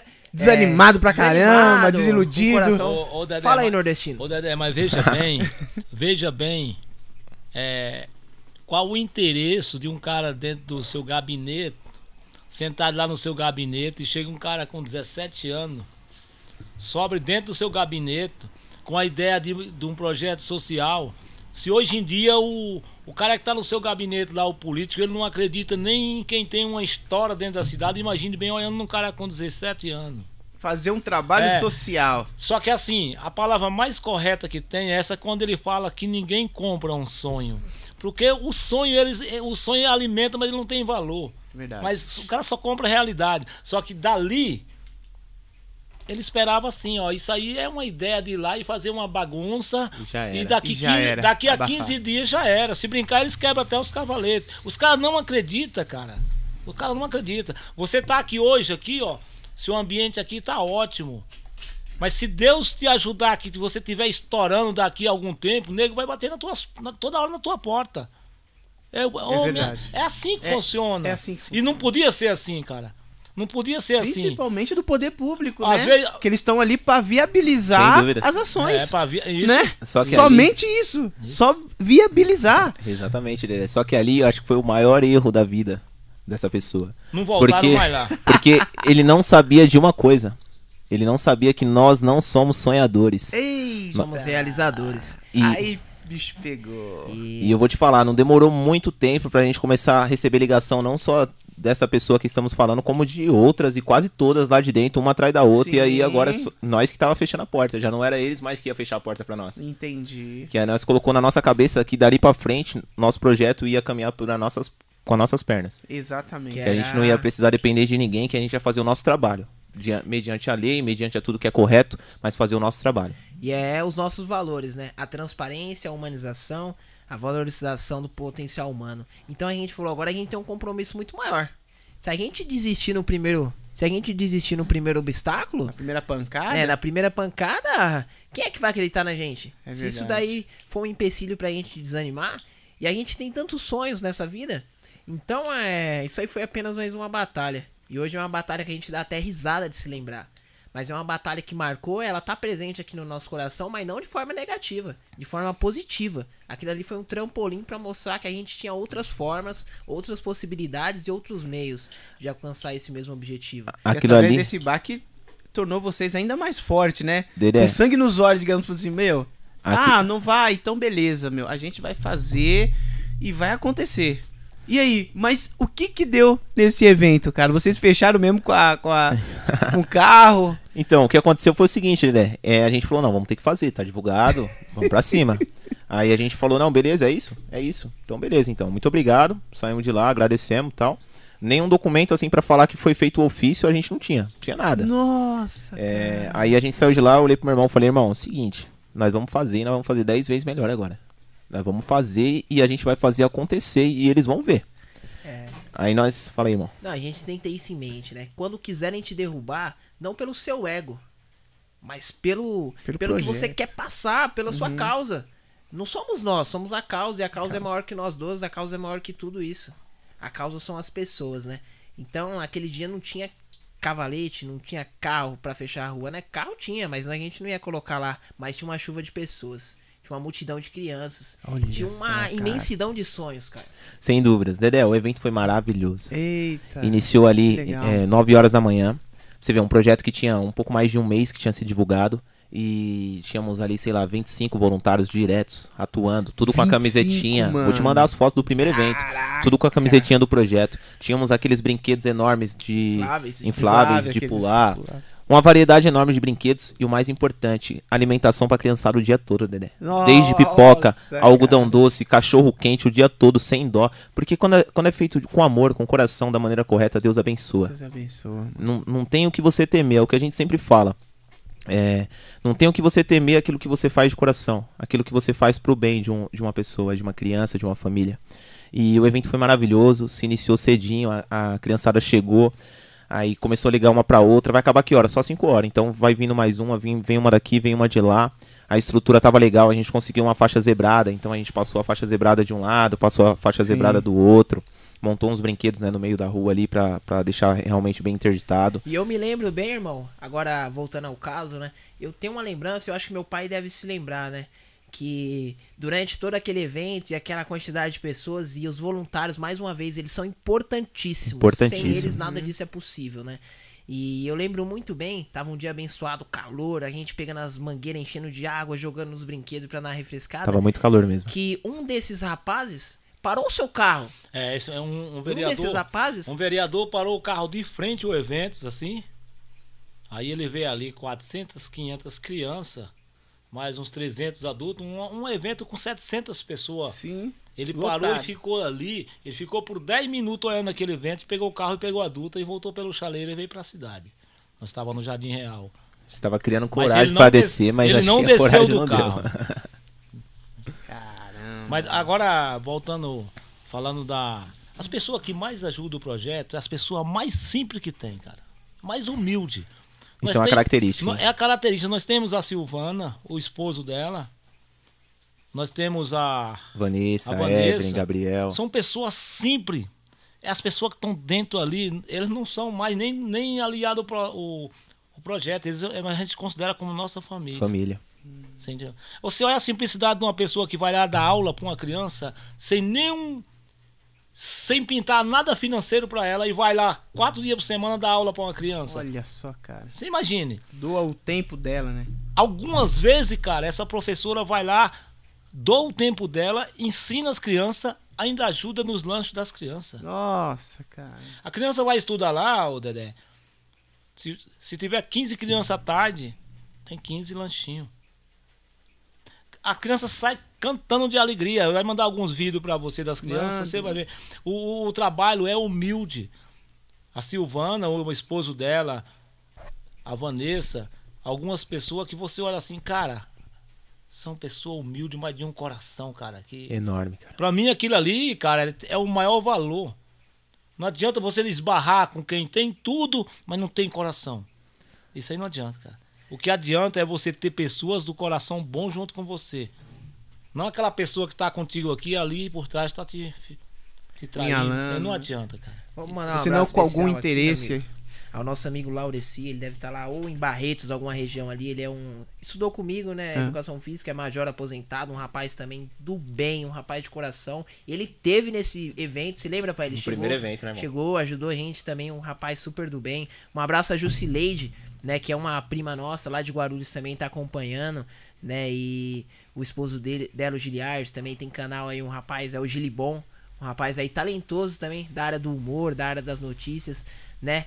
O Alisson, nosso primo, também tá acompanhando, mandando um abraço pra vocês. E é o que meu pai falou, né? A gente procura valorizar mais o que vem de dentro do que vem de fora. E quando é mais sofrido, é mais dolorido, você vê que é feito com mais esforço, é feito com mais simplicidade, mas às vezes com muito mais amor. E isso aí tem tudo a ver com, com as nossas raízes, com o que a gente procura levar pras pessoas, pras crianças, né? A inclusão. A inclusão é fundamental. Você que disse que é fruto do projeto social, Uhum. você sabe como é importante. Muitas vezes a criança que é deixada de lado, que ela se sente é, excluída. A inclusão não só para criança, mas para qualquer ser humano, né? A interação, a integração com as demais. Isso é um, acredito que qualquer projeto social e qualquer de nós devemos ser, né, agentes realizadores dessa dessa ação inclusiva, não é, cara? Sem dúvidas. É, Dedé, voltando à linha de raciocínio ali, porque tem tanta história do projeto que, Que legal. seria cara. bacana falar. Poxa. Mas, irmão, esse depois dessa desse evento a gente recadou ali os alimentos, né? Montou ali algumas cestas básicas e foi entregar ali nas vésperas do, do Natal. Sim. E no início, o nosso a nossa forma de captar, né, as famílias que a gente ia entregar era através de indicação. Você conhecia uma família que estava passando por algum momento de dificuldade, seja por desemprego, seja por N motivos ali, entrava em contato com a gente. A gente não fazia discriminação de qualquer tipo, a gente chegava, tá passando por tá precisando, realmente tá, fazia uma visita e entregava. Isso era um grande diferencial do nosso projeto. A gente não ia perguntar o que está acontecendo, por que, que você não está trabalhando, isso e aquilo. A gente chegava lá para passar uma mensagem de conforto, entender a situação daquela família, sim, mas passar uma mensagem de conforto e, e levar a alimentação. Porque a fome não espera. Isso a Verdade. gente já tinha em mente desde a. Como é que eu vou chegar dentro de uma casa de uma família? É, tá a mãe, tá o pai ali, quatro, cinco crianças. Muitas vezes é só a mãe solteira ou só o pai. E, e ela fala: "Ah, Eu não tenho alimentação para dar para meus filhos hoje. Nossa. Como que eu vou julgar essa mulher? Doído. Eu não posso julgar essa mulher de maneira alguma. O meu dever, assim como as pessoas que nos ajudam, né, é, é de pegar a alimentação e entregar para ela. Porque a alimentação ela vem de doação. Você doa um arroz, o outro doa um feijão, a gente monta a cesta básica. E o objetivo de quem está doando é que chegue na casa da família que está passando Necessidade. necessidade, que está com fome. Uhum. E eu não vou discriminar, eu vou deixar de entregar para essa para entregar para aquela. Se eu chego na sua casa e, eu- e você fala para mim que você tá precisando, vai ser entregue para você. E tem um ponto importante nisso que o Caio falou também, que é o seguinte, né? Muitas vezes a gente recebia mensagens. Poxa, mas será que essa família precisa mesmo? A gente nunca Recebe foi- muito, hein, Dedé? Nunca foi Sério, investigativo. cara? A nossa função maior não é investigar a família. Ah, A nossa função maior é acreditar no ser humano. entendi. E eu prefiro que o ser humano me engane do que eu deixe de poder fazer o bem. Às vezes por uma dúvida, por uma incerteza. Então a gente nunca foi Então de vocês não- investigar. Vocês não fazem uma triagem, né? A- a- Assim como. A gente vai na casa Precisou, da família, já beleza. estamos disponíveis para entregar. A gente sente, né, entregar. Dedé? Na hora lá a gente É. sente. A gente vai fazer a A, entrega. a primeira entrega, a gente vai chegar na casa da família e vai entregar e vai conhecer a história dela ali. Claro que não uma investigação, mas um bate-papo. Gostam Mas a daqui. gente vai sentir também. Sim. A gente vai sentir. Tem que ter esse time aí também. É, aí se for o caso, uma segunda vez a gente já, opa, talvez não fosse bem assim. Mas no primeiro momento, a fome não espera. Então, muitas vezes a gente vê, isso aí acontece bastante. Enquanto a gente vê essa, ah, cadastra X, cadastra Y, cadastra W, é cinco crianças em casa passando fome. Exatamente. Então, é, não, não É temos muito tempo pra isso. Aham. Claro, cada um tem a sua linha de raciocínio e tem que ser respeitada. Mas nosso lema é fazer o bem sem olhar a quem. E esse rapaz aí É. que disse isso pra nós, Ô, né? ô, Dedé, Deus é muito bom, cara. Porque naquela fase da pandemia, quando eu tava na, no vermelho, teve dia de amigo do Cai, de São Paulo, e aí viu o trabalho. Um negócio que não dá pra acreditar. O cara falava, Caio, eu tô te mandando um caminhão com 30 cestas básicas. E a gente os- parar ali na 24 ali. Aí, aí você imagine, Destruir. naquela fase que tava no vermelho, a pandemia e todo mundo. é, se a gente conseguia 20 cestas numa semana, tinha 200 famílias pedindo. Pra você escolher pra quem ia levar aquelas 20, você não tinha como fazer uma triagem, é tudo muito complicado. E um cara amigo dele, que vê o trabalho, que estuda junto em São Paulo, vai daqui, vai dali. O cara fala, Caio, ó, você tem que ser rápido porque eu tenho que caminhão vindo de volta. O Caio vinha. Teve um dia que veio na 23 aí, trouxe 40 cestas num dia só. Lá no fundo do- Mirante. no fundo do Nossa. Mirante, 40, 30 cestas num dia só. Não dá pra você. É aquele negócio que eu acabei de te falar. Se você ajudar uma família hoje é bom. Se você puder ajudar cinco, melhor. Aham. Se o projeto amanhã, depois, ele, por algum motivo, ele fosse direcionando para uma outra área, que você sabe que a área de alimentação é uma área difícil. Sim. Se você ajudou 300 famílias, meu, uma benção de Deus.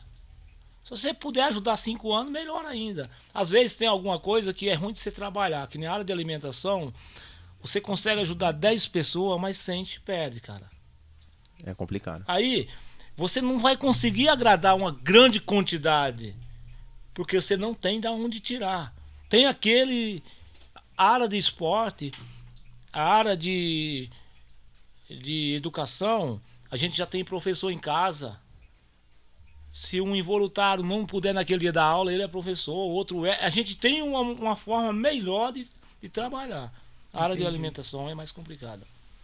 Caramba. Mas é assim. cara. Ô Dedé, e vale ressaltar o seguinte, nessa, nessas entregas, né, após essa festa ali, que é onde a gente conheceu realmente a realidade de algumas famílias, a gente começou a entender como que ia funcionar o projeto. Porque a gente já, já imaginava que existia a necessidade, que existia a causa, mas por tanta gente chegar em nós e falar, pô, será que é, será que não é, será que é, será que não é, a gente ficava com aquele receio ainda. Mas a partir do momento que eu visitei uma família, vi uma criança chorando, vi uma criança com fome, tinha família de eu chegar assim, Dedé, eu colocar a, a cesta básica em cima do sofá, a criança ver aquela bolacha ali e até chorar de alegria. Sério, cara. De ver uma bolacha dentro, posso comer, posso comer, e já abrir assim instantaneamente, já sair comendo, porque a mãe fala, ele tá me pedindo uma bolacha tem uma semana, eu não consigo comprar. E a gente falou, não, tem uma necessidade, tem uma demanda, e a gente tem que correr atrás disso. Agora sim se fortaleceu a nossa ideia. A gente já sabe mais ou menos o caminho que a gente quer trilhar. E, e dali em diante, você vê, Deus é maravilhoso, cara. A gente costuma dizer que, que a gente somos abençoados. Porque Deus foi colocando pessoas no nosso caminho, pessoas simples, assim como meu pai falou, mas pessoas do coração enorme, cara. Pessoas que, que entravam em contato com a gente, queria fazer parte da nossa equipe e que, que vinham de encontro com a nossa ideia. Mas é um projeto social para a população, para famílias carentes, com ênfase em crianças.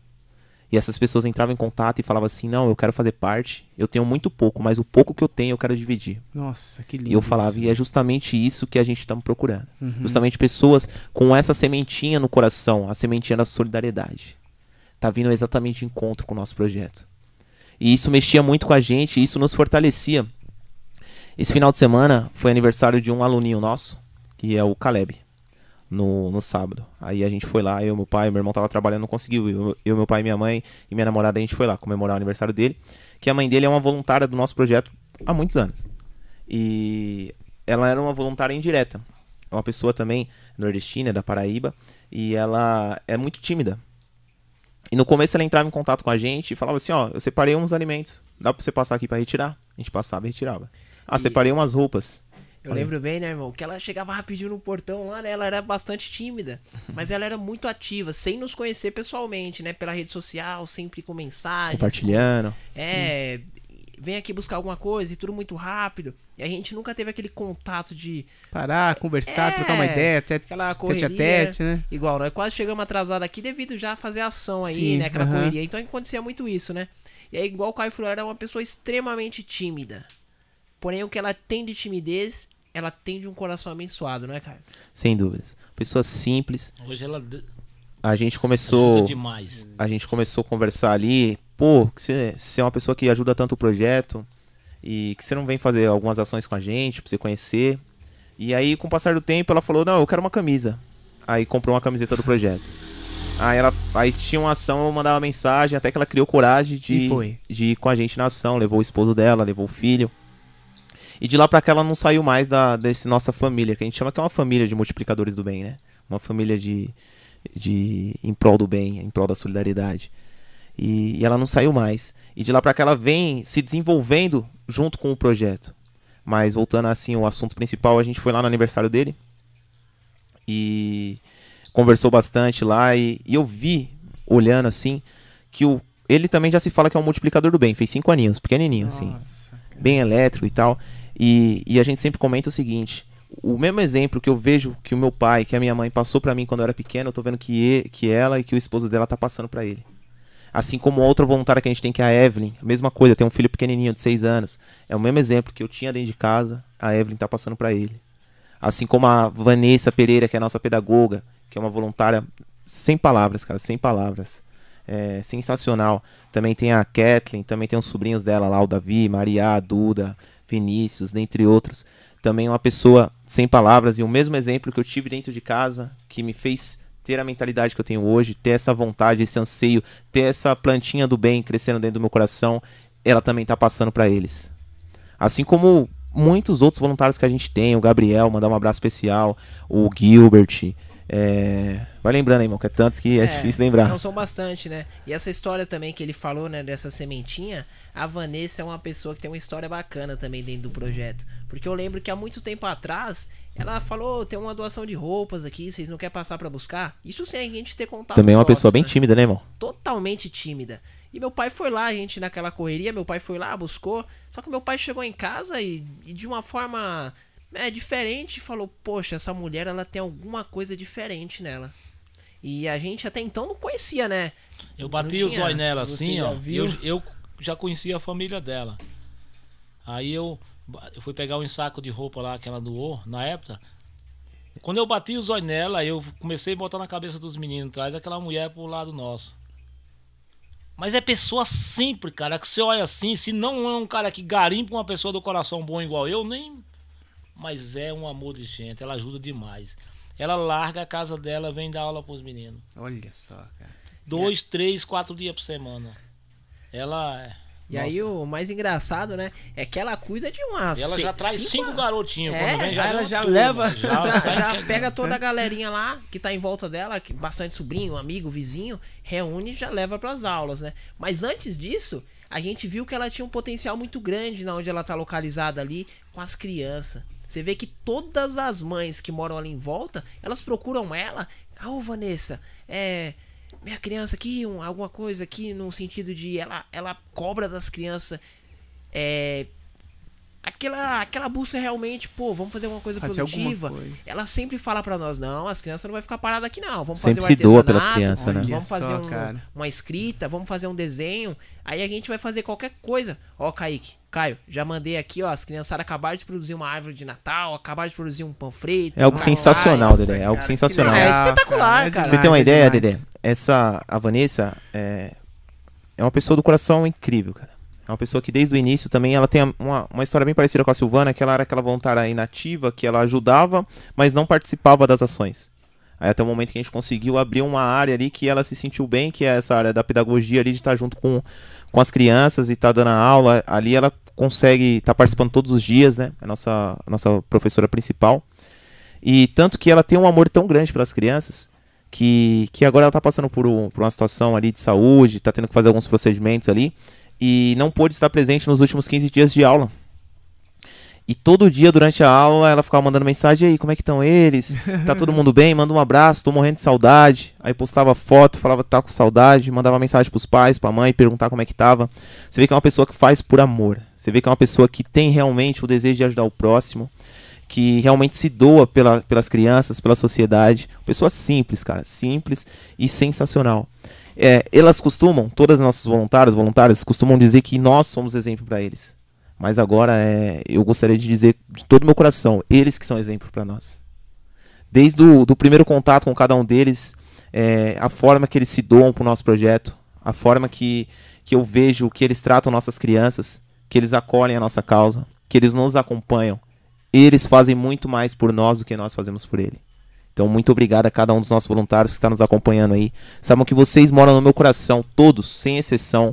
Vocês são exemplos para nós e queremos ter vocês do nosso lado para sempre. E outra, né, Caio? A gente se sente também na obrigação de trazer um retorno pra eles, né? Porque a gente vê o tanto que eles batalham. Você vê que eles largam seus lares, eles largam muitas vezes até de estar mais presente com as suas próprias famílias Exato. Pra poder vir agregar de alguma forma. Então são, são pessoas assim que a gente falou, será que existe solidariedade em Arujá? Porque a gente acreditava que nós iríamos encontrar justamente pessoas com esse coração, pessoas com esse com essa vontade, com esse desejo. E tem um outro ponto também, né? Muitas vezes a pessoa ela tem a vontade de ajudar, ela tem um desejo, ela, mas ela não sabe como. A gente se depara muito com isso. Era isso que eu queria perguntar. Aqu- Aquela pessoa que quer ser voluntária do projeto, qual que é os requisitos que ela tem que ter? Na realidade, meu amigo, o primeiro requisito e o único requisito é ela ter amor. Amor ao próximo. Isso é o principal requisito e o único requisito. Porque a partir do momento que você ama seu próximo, você já tem todos os requisitos necessários para ser um multiplicador do bem. Que é o que vem do coração. Que é o que vem da alma, do sentimento. Você ama seu próximo, você é o cara ideal. E a gente faz até o convite, né, Caio? Você que tem sentimento, você que, que muitas vezes não faz é, ações físicas, mas só por pensamento. Você tá desejando o bem de uma pessoa, você tá torcendo pela felicidade de uma pessoa. Porque às vezes o nosso pensamento positivo ele tem um poder transformador. Então, quando você tem esse sentimento, mesmo que não seja retratado em ações, mas seja retratado de uma boa vontade pelo seu próximo, você é a pessoa ideal para ser o multiplicador do bem. E basicamente acredito que é isso, porque isso daí já engloba praticamente tudo. Você ama teu próximo, então você é a pessoa certa. E cada um tem o seu dom, cada um tem o seu potencial. Uns vão falar mais, outros vão falar menos. Uns vão se dar melhor nas aulas, outros vão se dar melhor na organização. Mas em um contexto coletivo, todos são importantes e nenhum é mais importante que o outro. O individual, a gente sempre fala, Caio, não é mais importante que o coletivo. O coletivo vai sempre prevalecer. E com esse coletivo prevalecendo, só tem a ganhar as nossas crianças, famílias, enfim. Todo o trabalho como um todo tem a crescer. Cara, eu tive um grande exemplo dentro da minha casa. Meu pai, ele tem um bombeiro mirim, né, que é de Guarulhos, cara. Trabalho já tem 10 anos que ele faz, esse bombeiro mirim com as molecada, mas um dos grandes exemplos que eu tive dentro da minha casa, quando eu morava em Guarulhos, no bairro dos Pimentas, ah, e tinha um menininho que ele que ele sabe, menino tipo de de rua que fica catando papelão, não sei o que. A minha mãe, ela colocava esse menino dentro da nossa casa, dava o banho no moleque, dava comida pro moleque, dava roupa, aí o moleque ia embora. né? Aí depois, semana que mesma coisa, o menino ia lá e as pessoas da rua falavam assim: Meu, você tá louca? Você tá dando banho. Diz... Quem é esse menino aí, cara? O que, que você tá fazendo aí? A minha mãe, não, não tem problema. Aí, aí eu ficava, tipo, na minha cabeça. Eu era bem novinho, tinha, tinha uns, uns 10 anos por aí. Aquele menininho lá. E hoje, quem é esse menino? Sabe? Quem é esse menino? Eu, eu, eu nunca mais tive contato, mas eu acho assim. A minha mãe plantou uma semente dele ali. Eu não sei quem é esse menino, mas uma coisa boa Ela ele eh, fez. e esse moleque tá frutificando em algum lugar. Sim, sim, sem Quem dúvidas. sabe um dia, um dia a gente possa encontrar tipo esse menino que hoje deve, é, deve ser um irmão aí, Mas né? tem um detalhe, meu amigo. Você, sua mãe, pode até não saber quem é ele, mas com certeza no coração dele ele jamais Ele vai esquecer da sua mãe. Sem Verdade. dúvidas. Assim Daí como é- marcou você, com Poxa. certeza marcou ele também. Nossa, cara. Deixa eu perguntar uma coisa pra vocês. É, ação social chega uma hora que ela, ela começa muito por amor, pela emoção. Sim, sim. Hoje vocês agem por amor e pela emoção ou vocês agem pela razão? Pela proporção que tomou o projeto. Porque o projeto é muito grande, tem três anos de projeto, então às vezes agir só com a emoção pode dar algumas cabeçadas. Então eu queria saber se vocês agem com a razão, é, sendo muito mais razão mesmo, né? Muito Sim, mais sim. cabeça para que as coisas elas atinjam ambientes maiores, né? Porque às vezes com amor você age numa casa. E Sim, com a razão você age num bairro. sim, Então eu gostaria de saber sobre isso. Então, é exatamente o que você falou. Devido às proporções que a gente que o projeto tomou hoje, a gente tem que ter um pouco mais de razão do que emoção. Isso aí sem dúvidas. Porém, é, o amor, desde o dia que iniciou o projeto até hoje, ele não desgastou nada. Ele só aumentou. E, e a nossa certeza de que isso é algo que a gente quer levar para nossa vida toda, ela vem aumentando a cada dia. Cara, é gratificante demais você ver uma criança chegar na sair da escolinha e falar muito obrigado professor, muito obrigado, é, gostei muito da aula de hoje. Aí ela chegar em casa e começar a falar da aula pro pai, o pai ligar agradecendo, falar assim, ó, muito obrigado pela oportunidade que você está dando pro meu filho.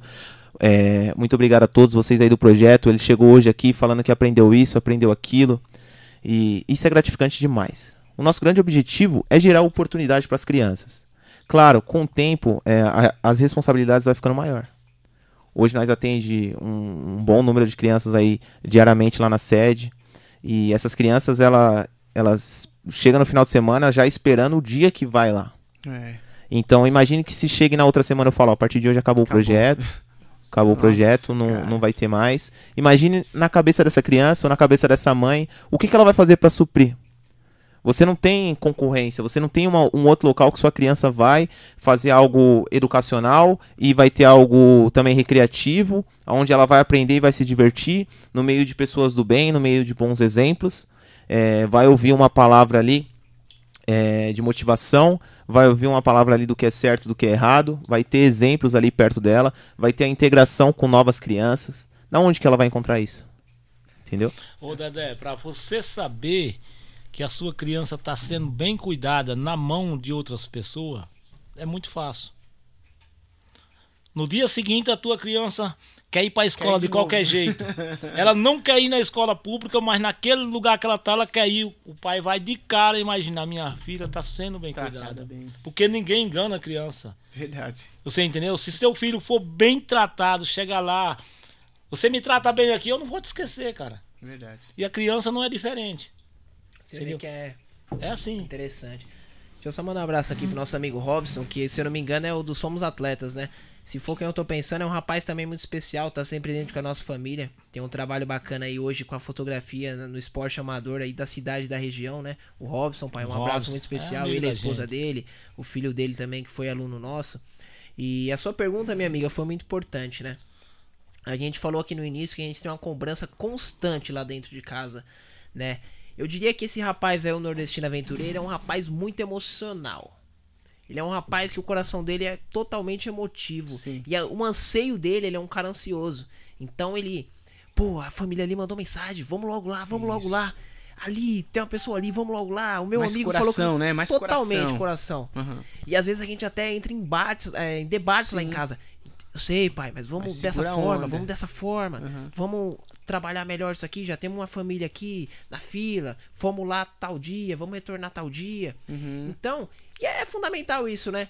O que o Caio falou, o amor ele tá presente, sempre estará presente e a cada dia ganhando mais frutos.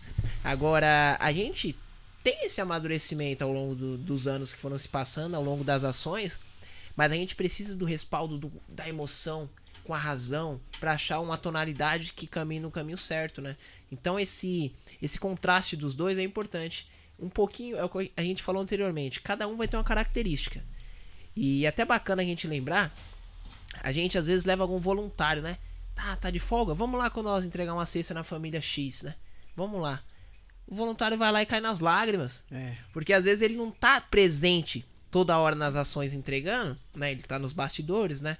E não tá indo com nós toda hora, mas quando vai, ele vê na, na pele, né? O sofrimento, a dor, as histórias contadas, né? Então, e a gente sabe que é importante também que eles estejam presentes para eles ver de perto, né?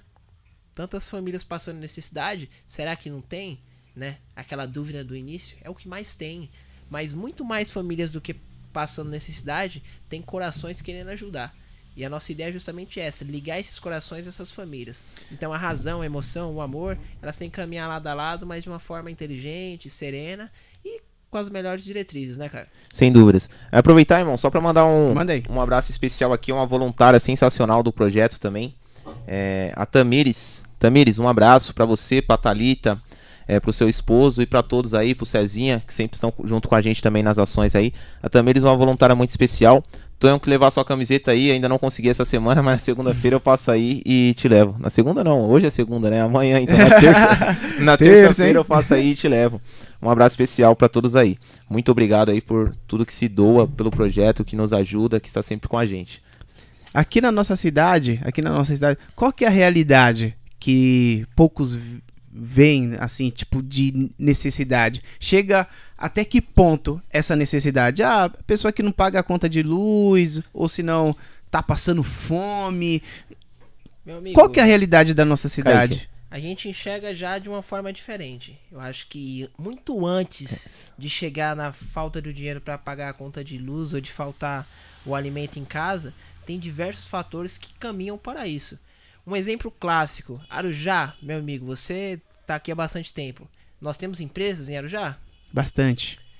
Mas por que, que o trabalhador de Arujá ele tem que pegar o Armênia 4 horas da manhã e chegar em casa 9 horas da noite? Exatamente. Então, é, o primeiro ponto começa por aí.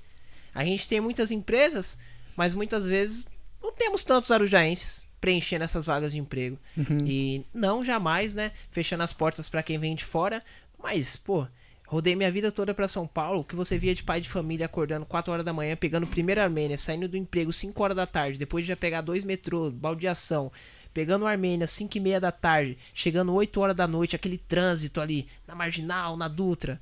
Então é sofrido. Aí você observa o segundo ponto. A questão trabalho é fundamental. O segundo ponto, esporte. Temos projetos municipais? Claro que temos. Mas eu acredito, e minha vida foi toda voltada ao esporte, se fossem de forma é, que abrangessem os diversos segmentos, não só o recreativo, não teria tanta gente que sai daqui para poder buscar lá fora. Exatamente. Então alguma coisa tá errado. O terceiro ponto, educação. Nós temos o Senai, bacana. Mas espera aí, Até os, é, ITEC, isso é bacana, tem que ser valorizado, né? Mas olha a quantidade de arujaenses que sai para estudar fora em detrimento do que os que estudam aqui. Então, Uhum. será que esses cursos eles estão sendo totalmente distribuídos de forma mais inteligente? Eu Uhum. fiz Senai. A gente vai estudar, a gente eu saía de casa cedo, estudava, treinava à noite, ia lá pro Tatuapé pra Vila Maria para estudar lá. Será que o arujaense não poderia ter algo mais próximo? Entendeu? Ah, temos, não podemos fechar os olhos. Temos o Senai, temos o ETEC, Ti- temos tinha faculdade, mas acabou, né? É, é, entendeu?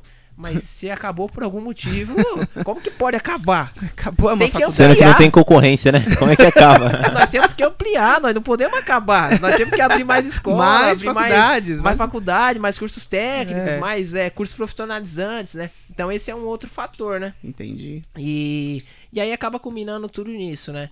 É claro que a gente também se, de- se depara com famílias, né?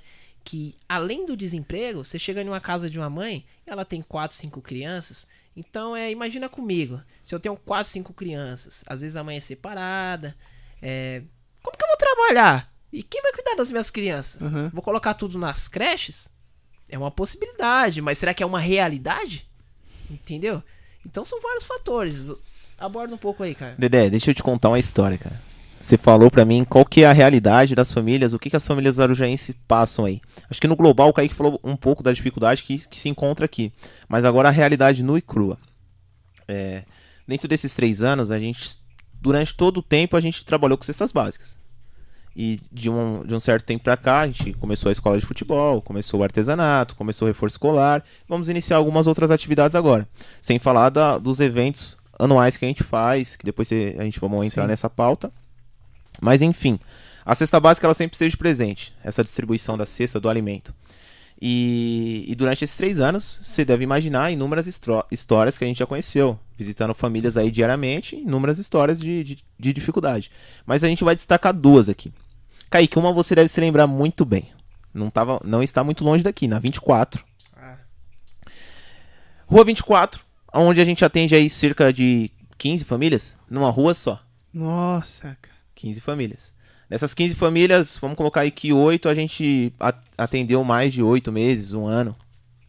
Famílias realmente passam dificuldade. Caramba. A maioria das famílias é, é clássico. A gente sempre pensou que ia ser o desemprego. Mas o desemprego, ele tá presente? Tá. Mas entra a questão que o Kaique falou. Como é que a família, uma mãe solteira com 4, 5 crianças dentro de casa vai trabalhar?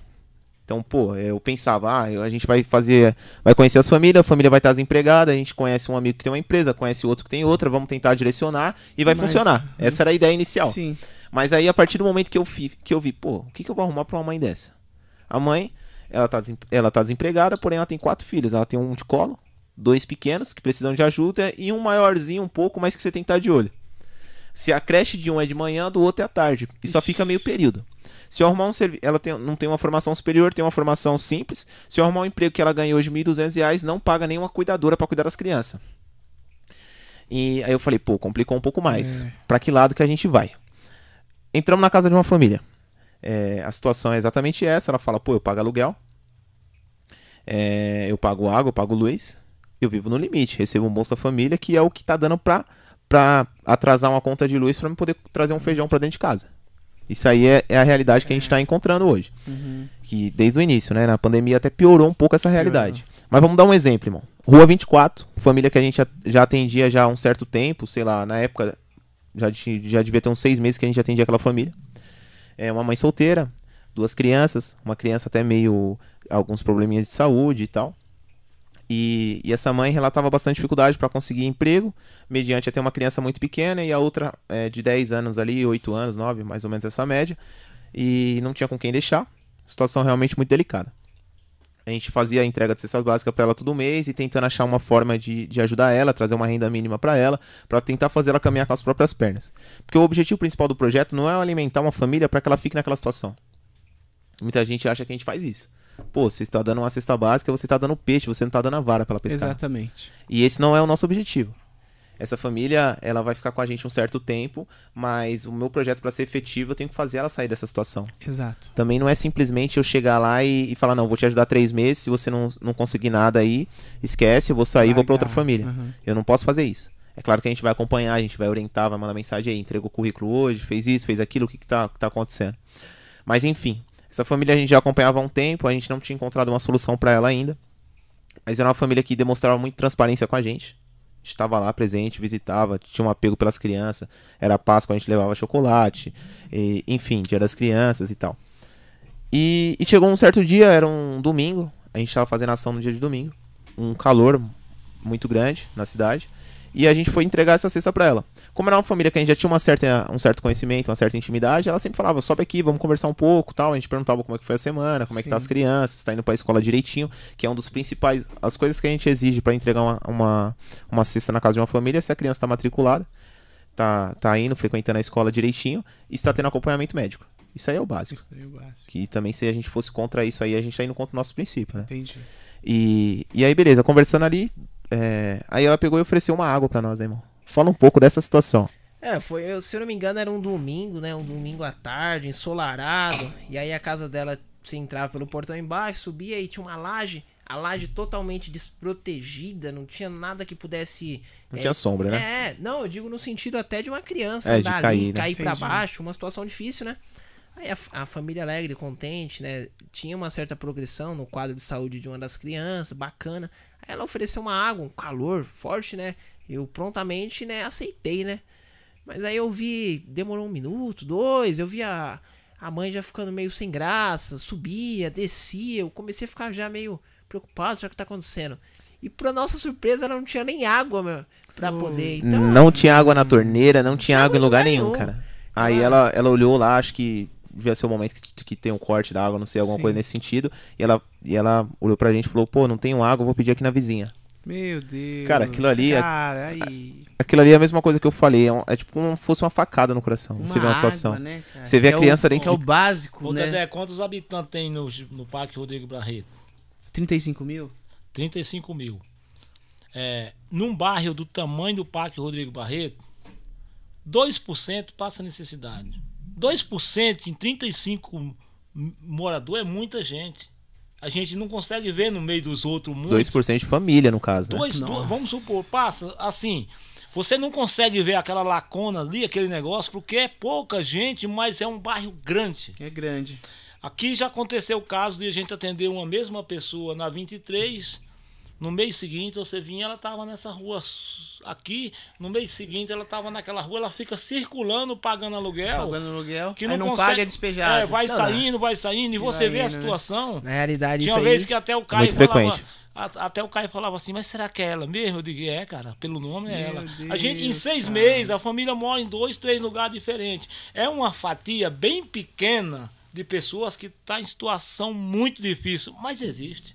Mas existe. Existe. Aí vocês juntaram o já inteiro, aí é complicado. Existe. E hoje nós estamos no, no- no- nós moramos em uma cidade que ainda é bem menor do que outros, outros municípios, né? Verdade. Porque outros municípios por aí é precário. Uhum. Tem município por aí que você entra numa rua, pra você andar é um sacrifício. Uhum. Nós, outra, mora- né, nós- cidade nós somos privilegiados né? aqui, Uhum. né, ainda, né? Nós ainda somos privilegiados. Mas existe. E é uma fatia pequena, mas não pode ser esquecida, né? É porque E- existe aquelas pessoas, Kaique, que não sabem nem o caminho de ser ajudada.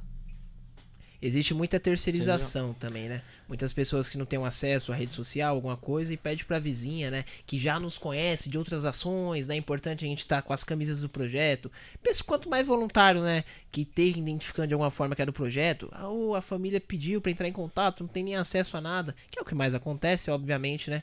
Isso daí é interessante. Mas a questão das famílias aqui acontece muito frequentemente. Da 24, vai pra 23, vai, vai rodando essa região toda aqui. Caramba. E aí você vê, muitas vezes a família ela, ela é uma é uma mãe que ela sofreu, exemplo, um AVC, ela tá em uma situação muita dificuldade de que era uma pessoa que trabalhava, que tinha, né, um aspecto guerreiro, batalhador, que a gente chegou a visitar, exemplo, uma família no início da pandemia.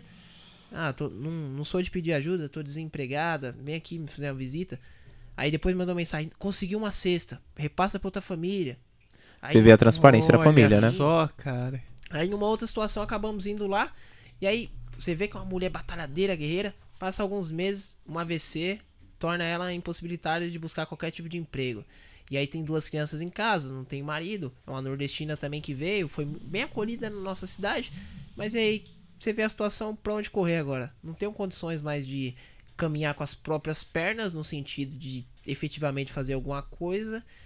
Tenho dois filhos, menores de idade, 15 anos, 8 anos e me torno de uma certa forma dependente, onde eu não tenho família, né, alguma pessoa mais Uhum. próxima, então é uma situação difícil, né? A gente tem bastante histórias. Meu pai vai lembrar, acho que o Caio estava presente também. Eu não lembro bem qual foi a rua, mas foi aqui no Barreto. A gente teve uma família para atender que tinha duas crianças recém-nascidas pequenas, um, dois anos e um recém-nascido. A gente chegou na casa, né, olhou assim, devia ter uns 4, 5 andar até você poder chegar onde essa família É morava. essa família que eu ia É- falar, é, então fala aí, cara, dá uma continuidade nessa família aí. Dedé, é algo Caramba. inacreditável, cara. Imagina uma família, isso aí é ali próximo do, da rua 50, por ali. Eu não lembro exatamente a rua, mas era por ali. Você tava junto, né, Era pai? pró- Era próximo ao colégio que vai para aquele campo de lá. Então, era por ali. Você chegava, eu cheguei na casa da família, olhei assim, ó. Ela falou, eu moro no último andar. E aí era uma, uma casa assim, tinha uns três andares visível e tinha uma laje. Aí a gente começou a subir, era uma casa que não tinha acabamento ainda, então as escadas sem corrimão, sem nada, já até meio perigoso até para um adulto se locomover. E essa família ela tava com um bebê recém-nascido. Tem até uma imagem dessa, dessa entrega aí que foi uma imagem muito marcante, porque como é muito alto, pegou o barreto todinho assim, né? Depois eu envio para você dar uma olhada. E a gente começou a subir escada, subir, subir, subir, subir, subir. Eu falei, cara, Mas não a era gente- escada normal, não. Era aonde a gente vai chegar? adaptações, É. situações catastróficas. de madeira, pedaço de adaptação, pedaço. a- Ela, ela tava de favor que a família dona do prédio tinha arrumado aquele espacinho pra ela. Já era uma solidariedade já. Dedé, É o que ela Meu tinha pra. Era aquilo. Dedé, imagine só, eu subi acho que três andares e cheguei no quarto que era a laje. E na laje, no, no, no fundinho da laje, ele fez tipo uma lavanderia e tinha um- uma coberturinha assim, ó, de, de brasilite. Aquilo ali, não, aquela cena não vai sair da minha cabeça nunca. Eu cheguei naquela coberturinha de brasilite, tinha tipo uma casinha de cachorro no canto assim, ó. Eu olhando de longe, parecia uma casinha de cachorro. E a cobertura, e não tinha nada fechando a frente da cobertura, tudo aberto, era uma laje. Sim. A laje sem proteção. Não tinha nada que era. Os... É que a criança novinha, não andava, né? É, Criança, bebê. acho que tinha um mês, dois meses, alguma É. coisa assim. E aí eu, com um monte de coisa, uma dificuldade enorme pra subir, que o último hall não tinha escada, ela colocou uma escada de madeira adaptada, encostadinha bem no, na beiradinha da laje, assim, ó. Eu vou falar pra você, eu fiquei com medo de subir. Eu subi, mas eu subi com medo ali. E a mulher subindo com a criança no colo. muito alto. E, e quando você chegava lá em cima, além do sol muito forte, imagina na chuva e na tempestade de vento, então, sem nenhuma proteção em nada. Dedé, aquela casinha de cachorro que eu tô te falando era onde o bebê dormia, cara. Não, e ela mano, dormia no chão. sério, ela velho? dormia no chão, essa família, ao lado da, da- do local ali, do que parecia uma casinha de cachorro ali. Dormia no chão, ela e o esposo dela. E, e o pedido dela pra nós era o seguinte: Cara, eu quero cobertor, porque nós não estamos aguentando o frio à noite. Porque era um local muito alto, então imagina o vento gelado passando, cara. Sem proteção, Meu totalmente Deus desprotegida. Algo cara. inacreditável, Dedé. Olha, ela, ela tava é na que lavanderia tá da da laje, gente. cara. Tá do É lado. algo, né, né? E a gente nunca imagina que isso acontece aqui na nossa cidade, O que cara. ele falou é Perto- verdade. Você no ia bairro. subindo, você tinha medo de subir, você, cara, não é possível. O, o Não é pai, possível. o pai da família, ele, ele até ficava envergonhado com a situação. Ele até É. não, não chegou nem pra conversar com a gente, só a mãe que, que tava à frente ali. E eu também não sabia o que falar pra aquela família, Nossa. Dedé. Eu não sabia Falar o que o quê, falar, né? porque o certo é eu pegar aquela família, colocar no carro e levar pra casa, cara. Uhum. Porque a situação era realmente muito delicada, cara. Nossa, E realmente, cara. Esse fator que ele falou aí também é um fator que acontece Cara, eu tô muito, todo né? arrepiado aqui, bicho. É. situação É muito delicada, irmão. Geralmente você chega na. Principalmente quando tem um marido, é muito difícil você chegar em uma casa que seja o marido que te atenda, né? Geralmente é a esposa. É porque E aí. o homem tem vergonha, gente- assim, meio que, né? Sim, Pô, a gente entende, mas a que gente tem que né? valorizar a força feminina. Porque ela toma a iniciativa, ela entra em contato, Tá. ela nos recebe, Uhum. ela tá de peito aberto, ela encara qualquer tipo de vergonha, qualquer tipo de pensamento que Verdade. possa se constranger, mas pela sua família. Verdade. Então a gente valoriza muito a força feminina, né? Sim. Enfim, essa tanto as nossas voluntárias e principalmente cada mãe, cada avó, cada tia que acolhe, que, que redobra né, o sentimento de amor e que não mede fronteiras. O que o Caio falou é verdade. Dificilmente a gente tem uma recepção né, de, de um homem, geralmente é a mãe. E não desvalorizando né, a figura masculina, mas valorizando a figura feminina, né? Porque elas são de parabéns. Não é à toa que a gente diz, né? Que o coração de uma mãe, né? É um lugar de grandes bênçãos, né, cara? Sem dúvidas. Caramba. Voltando a essa, essa linha de raciocínio de ações que chamaram muita atenção da gente, né? De, de visitas. Eu vou destacar três visitas que teve que teve uma- um significado muito importante durante toda a trajetória do projeto e ficou muito marcado. E foram três, assim, no, mais ou menos no mesmo tempo ali. Que, que a gente teve até ajuda, né, irmão? Da galera da Uninove lá na época, né? Que era um amigo seu. Sim, com certeza. E uma foi aqui nessa rua mesmo. Um Na pouquinho mais, 27? é, um pouquinho mais para frente aqui. É, que era uma família que que era uma mãe solteira, desempregada, é, que tava de todo jeito procurando emprego, já tinha um filho assim, é, se eu não me engano, uns 16 anos e outros dois pequenos. E a situação era realmente lamen- difícil, lamentável, é, em questão de alimentação, etc. Passava realmente muita dificuldade para conseguir ter o básico dentro de casa, que o básico que a gente fala é o arroz e feijão, né? o arroz e feijão que é o básico do brasileiro. Essa família passava muita dificuldade, entrou em contato com a gente, a gente levou é, alimentação, cesta básica, etc. E, e começou a procurar recursos para ela. Na época ela estava tentando se encaixar na frente de trabalho e tal. Faltava algumas documentações, correndo atrás de RG, disso, daquilo. Hoje, graças a Deus, ela está até na, na frente de trabalho. De vez em quando eu encontro ela, tá trabalhando é, nesse sentido aí. Mas, enfim, essa família, junto com uma família da. Eu não lembro a rua, mas foi aqui para trás, pai. Aquela rua que nós fomos, não encontrou a casa uma vez, lembra? Não sei se é 17, é uma rua. Sim, lembro, É, lembro. é uma rua mais ou Da- menos assim. Da menina da cadeirinha é da 19, né? Então, por ali. Aí essa essa também foi uma foi junto, eu vou falar no geral das três para você poder entender. É, lá era uma criança era uma família que tinha era uma mãe solteira com quatro ou cinco crianças, eu não me recordo, mas as crianças um pouco mais velhas, tipo de 12, 13, 15 anos, e uma criança de 3 anos na época, de 3, 4 anos assim na época, que que era cadeirante. Só que assim, essa criança, é, eu não, não sei te dizer o diagnóstico certinho dela, porque faz um tempo, eu não lembro, mas ela era cadeirante e ela precisava ter um acompanhamento na PAI, porque além de ser cadeirante, ela, tinha, ela era especial de alguma maneira, né? É, e esse acompanhamento na PAI, a mãe, ela levava ela da rua 19 ali, até a PAI com essa criança no colo. E essa criança pesava bastante, porque por mais que ela tinha ali, eu não lembro se era 4, 3, 4 ou 5 anos assim, mais ou menos essa média, era uma criança é, meio fortinha, meio Sim. pesadinha, né? E a mãe, ela saía dali e ia com ela nas costas até lá. Sabe por quê? Nossa. Aí eu, muita gente me perguntava assim, mas e o transporte da pai? Quando eu falava É. dessa, dessa coisa. O transporte da pai só leva se for só a criança e a mãe. Mas como tinha outra criança pequena, que a mãe tinha que estar junto, o transporte não levava. Ô, louco. Então, pra outra criança poder acompanhar a mãe nesse, nesse trajeto, a mãe tinha que sair a pé da casa dela até a pai e depois voltar a pé com a criança no colo. Isso aí foi a situação que foi relatada pra nós. Todos os dias. Todos os segunda- dias que tinha terapia, que eu acho que Ah. era, que eu acho que na situação dele era de segunda a sexta. Nossa, meu Deus. Aí, cara, é, a gente foi lá, fez uma visita. Também era uma, uma família extremamente humilde, passava dificuldade. é, era uma escadaria enorme pra chegar na casa dela. E essa família precisava de uma cadeira, só que não era uma cadeira simples, era uma cadeira adaptada, porque era uma criança que que, que, que não conseguia, né, sentar direitinho, né? Então tinha que ser uma cadeira adaptada, essas cadeiras especiais, né? E, e aí a gente falou, pô, é difícil, né? Como que a gente vai conseguir uma cadeira de roda pra essa criança? Só que, Dedé, eu sou tão crente a Deus, cara. Eu acredito tanto que, que a gente é abençoado e que quando as coisas têm que acontecer, vai acontecer e é tudo no tempo dele. Que, que nessa situação eu tive menos de uma semana, eu- pensando com aquela situação na cabeça, eu vendo a dificuldade da mãe, eu vendo que realmente era uma necessidade, que a gente tinha que ajudar, mas eu não sabia como, porque uma cadeira daquela custava de 4 a 5 mil reais. Não era algo que você encontrava assim pra você comprar usada, era uma cadeira que tinha que ser feita por medida. Nossa. É, tem toda a questão do material que não pode ser alérgico pra criança, que essas crianças geralmente têm bastante alergia. Eu falei, meu Deus, o que que a gente vai fazer? Eu lembro que eu conversando com meu irmão, conversando com os voluntários, com meu pai, a gente não via uma, uma saída ali. Até pensei em fazer um evento, arrecadar é, fundos, etc.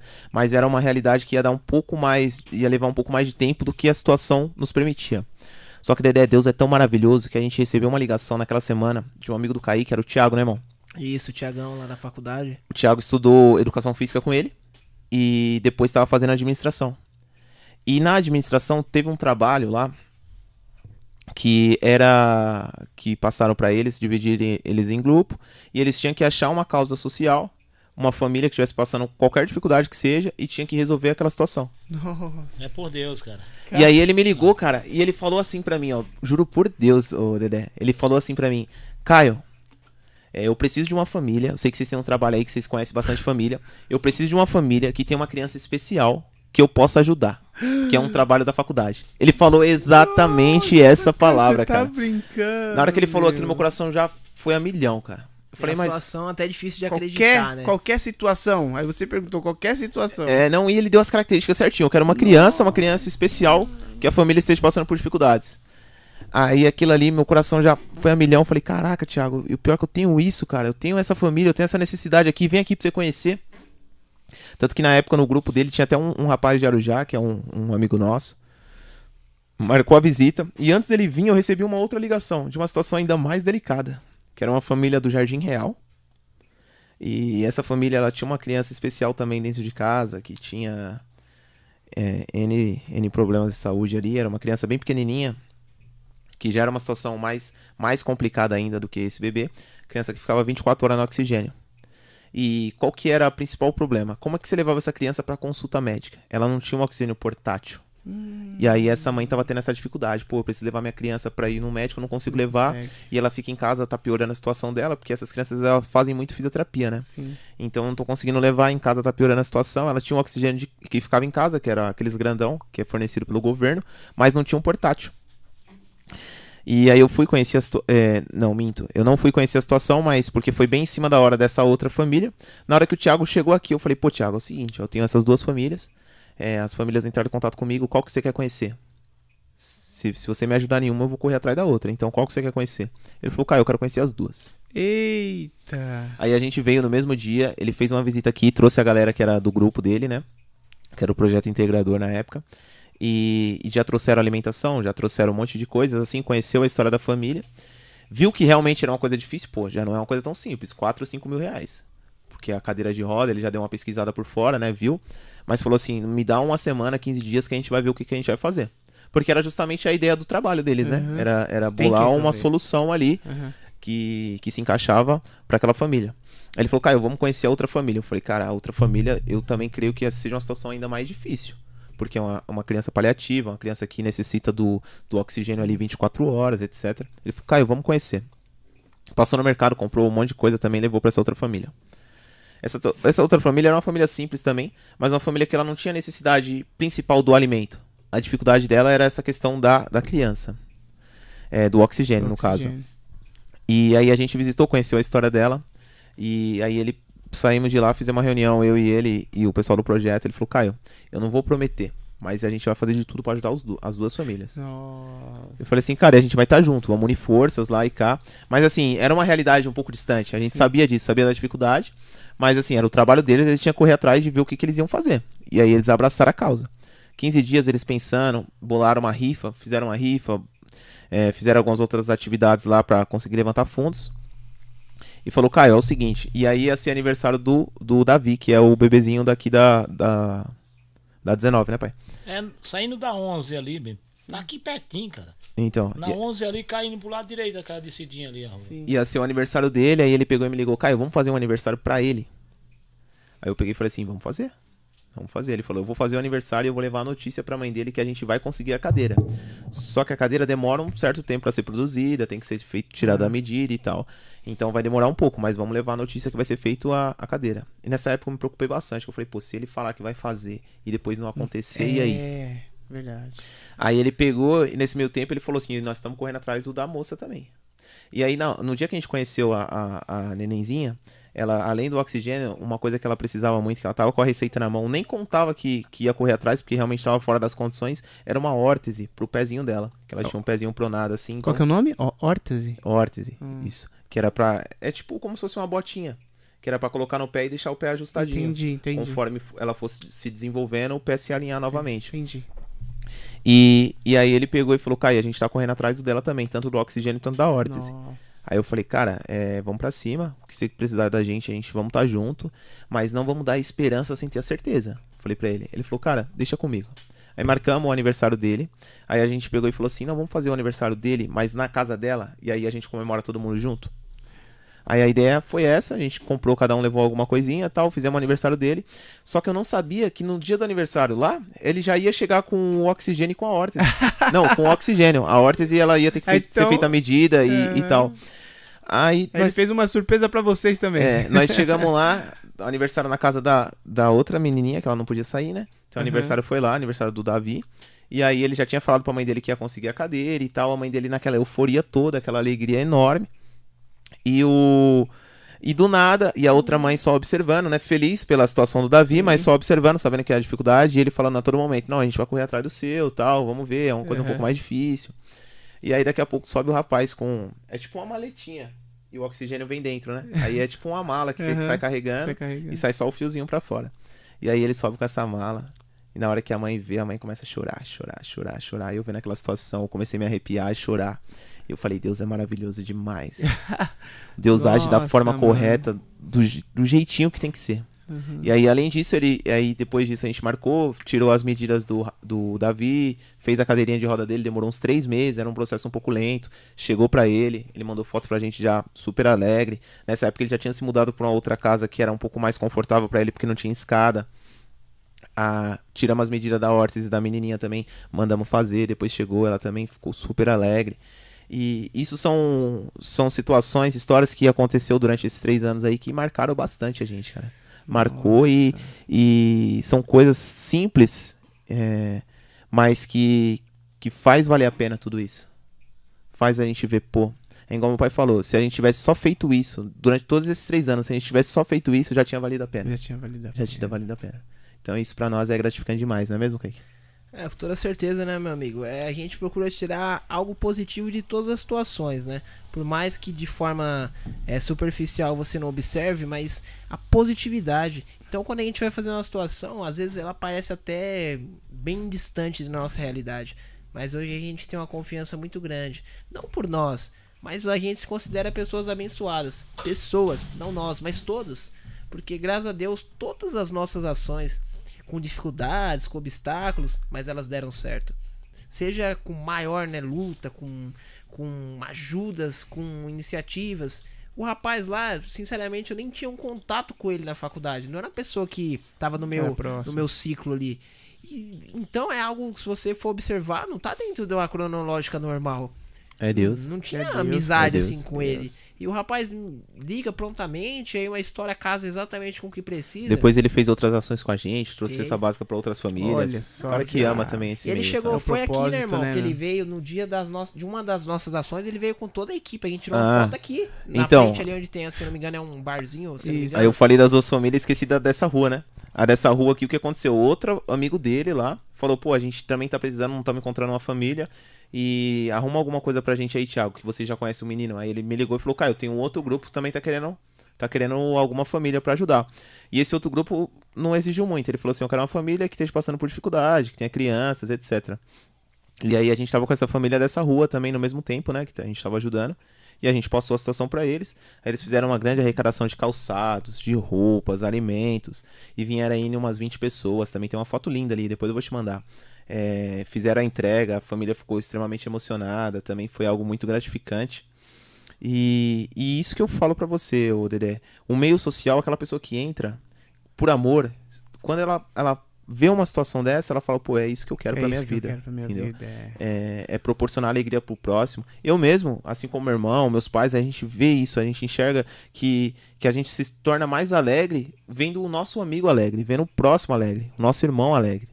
Então isso pra nós é esse trabalho que a gente faz hoje, ele é muito gratificante, justamente porque vem muito de encontro com o nosso sentimento verdadeiro, né? Com o nosso coração, realmente, não é mesmo, irmão? É aquilo, né? Quando você faz algo que faz sentido pra você, e eu vi até na faculdade, né? Em algumas aulas, o professor mencionava, tem que fazer sentido pra pessoa. Se não faz sentido pra você, é uma ação que vai existir, mas não vai ter continuidade, vai chegar ao Uhum. fim próximo. Então, se faz sentido, é uma coisa que vai, vai ter durabilidade, né? E essas pessoas geralmente que se juntam a nós, elas vêm porque elas têm esse sentimento. Então, é, muitas vezes elas não vão estar conseguindo estar presente todo momento, porque todos nós temos as nossas obrigações, né, a nossa correria diária, mas a todo momento elas são lembradas, né? Então a gente faz muita questão de lembrar, de agradecer, porque sem eles nada disso seria possível, né? E até interessante, né? A forma que a gente administra as coisas são inúmeras atividades que a gente faz ao longo do dia, da semana, tanto da nossa vida pessoal, que nós temos nossas situações precisamos resolver, mas administrar tudo isso e ao mesmo tempo o projeto praticamente consome 100% ou mais do tempo. Então, quantos prazeres a gente não deixa de estar vivenciando nos momentos de folga para a gente poder vivenciar um prazer ainda maior, que é poder acreditar e levar essa causa para mais pessoas, né? Então é justamente, geralmente quem vem para esse meio é porque tem sentimento, porque é um trabalho difícil, é um trabalho É, duro, é bem um árduo trabalho mesmo. árduo e Muito. muito, cansativo, meu amigo. E É vocês cansativo. atendem quantas crianças hoje? Ah, nós temos é, principalmente na área do, das- do reforço escolar e na área do esporte, né? Nós temos em torno de crianças atuantes e frequentantes 50 matrículas na área do reforço escolar, né? E aí são divididas em turmas. E na área do, do futebol, né? A gente pode considerar de 50 a 70 que gera um número alto mediante o espaço que nós tínhamos, né, para essa realização, tanto que na época que a gente deu essa pausinha devido à pandemia na área do, do futebol em si, né, não da não no reforço escolar, o reforço escolar a gente entrou de férias agora, né, iniciando Tava acontecendo, depois, né? tava Uhum. acontecendo, mas a gente já tava preocupado, porque cada sábado chega mais, cada sábado chega mais, cada sábado chega mais. Daqui a pouco a gente já. E meu pai cobrava direto. A gente tem que buscar já um, um outro recurso. Esse Outro espaço, não espaço. vai ser possível mais. Né? Porque pela demanda tá muito grande. Vocês têm a sede lá na Avenida. Não, Francisco é, Baltazar de Araújo lá, Lá avenida. é a, a sede. é a né? sede, mas. n- O mas futebol lá- não é lá. Ah, entendi. Futebol futebol não é não. lá. O futebol a gente tem um espaço que é onde a gente mesmo mora, que a gente tem um espaço, né, onde a gente consegue utilizar para essas Entendi. aulas. Aham. Então, mas, mas tudo de forma adaptada, mas um espaço show de bola. Porém, com o crescimento do jeito que vinha, é um espaço que logo menos não ia ser mais possível realizar essa atividade, né? Agora, as famílias que nós atendemos, né? Todos os dias, né? Então a gente trabalha com um número muito grande é de crianças, né? muito- E um fator muito interessante, né, que, que as nossas aulas eram no Jardim Real, as aulas de futebol. As aulas de, de reforço escolar, a área educacional, no Guarujá América, que dá cinco minutos de uma sede para outra. Porém, o que a gente tinha de pais que saíam aqui do Barreto, andando para levar suas crianças na aula de futebol, é incrível. Impressionante. Impressionante. Tem, Saíam é. daqui. Isso Tem daí, alguns. né? Tem um exemplo ali, acho que tá até assistindo a gente, o Henrique, que é da 20, no finalzinho da 23 ou da 24 ali. Eu acho que era 24. E a mãe dele saía com ele, com o irmãozinho dele e levava lá. E eu lembro, irmão, que na inauguração da escolinha ele foi o primeiro a chegar ainda. Ele Primeiro andando e chegar. procurando. Na caminhada. Na caminhada. Caminhada. Ele e os, os dois pais. Longe, e hein, cara? e tá com a gente até hoje. Caminhadinha. um garoto trabalhador, tá trabalhando até lá no Taca lá. É, inclusive, é, tá interessante, né? Nós temos alguns alunos ali que tinham, vai, naquela época de em termos de 13, 14 anos, que quando a gente deu aquela pausa no futebol, meu irmão ele trabalha né, na parte mais autônoma, né, com diversos tipos de segmentos, etc. Ele inclusive chegou a empregar alguns dos nossos alunos para poder dar uma, é, uma oportunidade. Sim, também, né, trazer eles para Um deles deve estar É, até nos né? assistindo aí. Um abraço, Wilken. Tamo junto, irmão. né, Muito um obrigado. também A mãe dele também tá assistindo a gente aí. Um abraço. Muito obrigado. Rapaz, gente boa, gente finíssima, família também. Então, é igual o Caio falou, não é simplesmente cheguei na família, atendi a família e opa, e agora? Tem que ter um acompanhamento diário.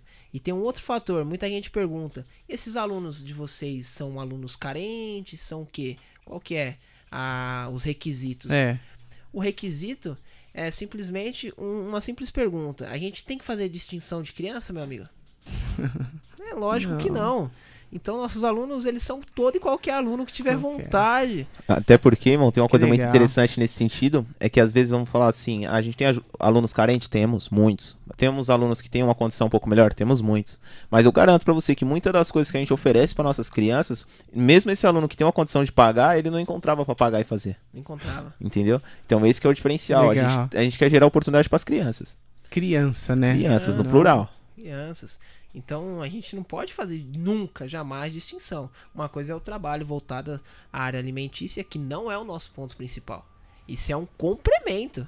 É o que meu pai fala direto, isso é um complemento, que a gente não pode fechar os Sim. olhos. Mas a nossa principal atividade é voltada a oportunizar crianças, famílias, enfim, trazer oportunidade, trazer uma nova visão. Às vezes a criança, ela a gente vê bastante, né? Você passa duas horas da tarde, você vê aquela criança correndo pra lá e pra cá, até correndo de ser atropelada. Isso aí é normal. Eu acho que a criança ela tem que ser sim, né, interativa, ela tem que ser. Mas às vezes a mesma criança que tá ali, ela podia estar tendo uma oportunidade do lado de ter alguma atividade de forma mais organizada, que trouxesse uma integração, que trouxesse é, e a gente sabe, né, que a disciplina, a gente sabe que é importante a gente cobrar. Cobrar o quê? Cobrar uma conduta das nossas crianças. Meu pai, com nossa idade, ele cobra todos os dias, sem cessar um dia. Então a Você nossa imagina, cobrança. Dedé, que o, o- Antigamente as crianças repetiam na escola, hoje em dia já não existe quase isso, É. né? Mas antigamente repetia na escola algumas crianças. A criança fazendo reforço escolar durante o ano, ela chega no final do ano sobrando. Ela vai chegar sobrando. Ela não tem aquele negócio ah, de chegar lá no último ano, tá? Ah, você tem que ficar mais hora na escola. Se você Se você já começa a fazer dois dias por semana, o ano inteiro, a criança vai sobrar na escola, onde ela estuda. Porque ela vai levar o conhecimento dali e agregar na outra que ela tá. outra. Vou fazer Então uma ela vai sobrar. colocação aqui pro meu pai, que é o nordestino aventureiro, falar. A gente tá falando de educação, né? Meu pai é um cara que cobra demais que nós possamos se esforçar nos estudos, né? Buscar alguma, algum tipo de conhecimento, alguma coisa. Mas fala pra nós, pai, quantos dias você chegou a estudar na sua vida? Eu estudei seis meses na minha vida. Eu cheguei em Arujá, eu cheguei em Arujá com 18 anos e meio, chegando aos 19 anos. Só que uma coisa eu sempre coloquei na minha cabeça. Eu sempre quis o bem para quem tá rodeado de mim, cara. Sempre quis o bem. Tanto eles, como a mãe deles, como o meu sobrinho. Eu sempre desejei o bem para quem tá em volta de mim. Então, quatro anos tá na escola. 17 anos tá na faculdade. Só se eu não puder, cara. E aí eu levei eles nesse segmento. Não levei eles para um, um curso de um grande valor, até pelas condições da gente. A gente não só tem eles, a gente tem uma coisa que chama responsabilidade em volta da gente. Mas o meu caminho foi esse, cara. O que eu, por onde eu não por onde eu passei, eu não queria que eles passassem. Eu quero que eles vá num caminho um pouco mais grande, um pouco melhor, né, cara? E eu acho eu acho que o projeto ele já passou pela pior parte. Entendeu? Ele já passou pela situação mais difícil. Hoje ele já o, o projeto hoje, ele já tem uma sede própria, uma área coberta de 270 metros, que a gente isso não foi coisa de agora, a gente já tinha. Eu doei para eles dar o segmento deles. A gente já tá fazendo aquele que o Caio acabou de falar agora para você. Vamos supor, você chega, uma criança te procura, ah, cara, eu tenho uma criança que precisa de. que, anda se arrastando no chão por uma deficiência, por qualquer tipo de coisa, e ela não tem condição de ter um- uma cadeira de roda, alguma coisa. O que, que eu pensei nisso? Eu falei, Kai, quando você precisa fazer um evento, você paga mil, mil e quinhentos reais num espaço para você fazer aquele evento, para levantar um fundo, para ajudar uma coisa que você não quer tirar do seu bolso e não é o correto. Eu vou, vamos fazer um espaço próprio, aonde caba 150 pessoas e você possa, numa situação difícil, fazer um evento, levantar um fundo para ajudar uma pessoa que está numa situação difícil. Que nós tendo o prédio próprio, aqueles mil reais de aluguel já é um bom começo que você ia pagar. né? Então a gente vem, o, o, o projeto ele já passou pela situação mais difícil. Eu acho que daqui em diante, eu não sei quantos anos Deus consegue a gente ficar junto, que aí tá na mão de Deus, mas eu, eu tenho certeza que só vai crescer o projeto, cara. E da forma que eles vai, o Caio com 20 anos, o Caio quando tinha 22, já tá com 24, eles têm uma experiência de mexer com esse negócio, eles adquiriram, eles fizeram já um estágio dentro daquilo lá.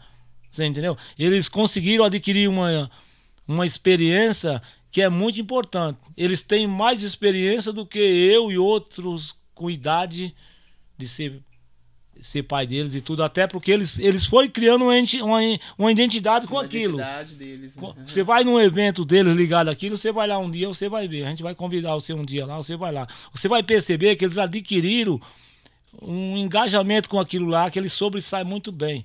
E eu acho que a, a tendência é poder ajudar mais gente, nem que vá mudando de segmento, alguma coisa. A tendência daqui a 3, 4 anos é poder ajudar mais gente, cara. E eu, Deus ajude que ele siga em frente e ajude o máximo de pessoas que ele puder, que a gente vai estar mais feliz ainda, né, cara? Muito bacana. É isso que eu imagino, bacana. cara.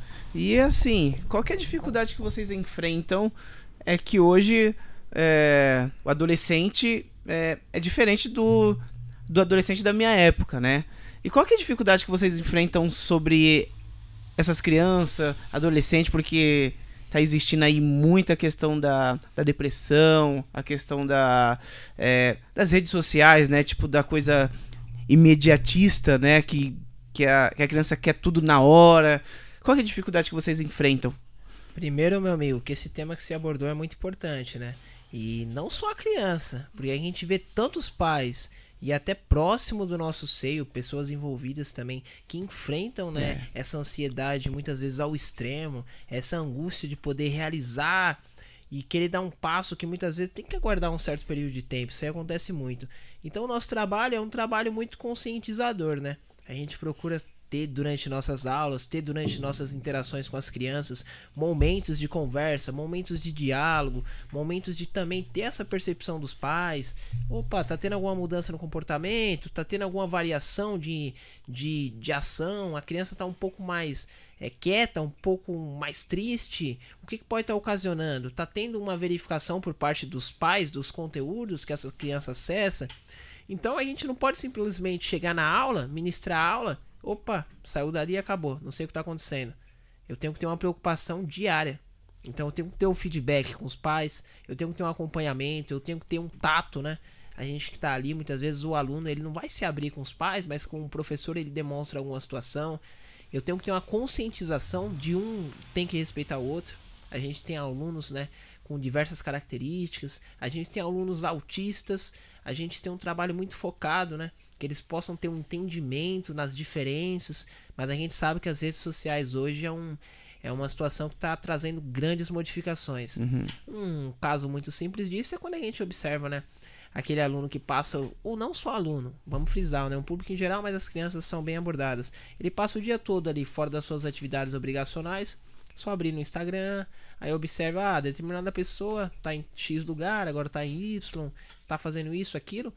Só que ela não identifica que aquela não é a realidade do momento dela. Eu não posso falar que aquela não pode ser a realidade que ela vá algum dia, um dia. desfrutar. Uhum. Mas ela tem que ter um entendimento que existe um, um passo período, a passo. Existe um tempo para tudo, um né? Tempo, e é todo propósito debaixo do céu é um tempo determinado por Deus, né? Então, acima de tudo, nós temos que estar focados, atentos, né? para poder minimizar esses riscos e não deixar as crianças, ao saírem dali, como se não existisse mais o trabalho. Sai na segunda, volto na quarta, saio na terça, volto na quinta. E esse paralelo. Tem que ter um acompanhamento. É, isso é importante, né, cara? Sem dúvidas. Dedé, vamos fazer uma reflexão aqui para você poder entender um, um pouco dessa questão da ansiedade hoje. No geral, mais focado nas crianças. É, a gente observou isso há muito tempo atrás.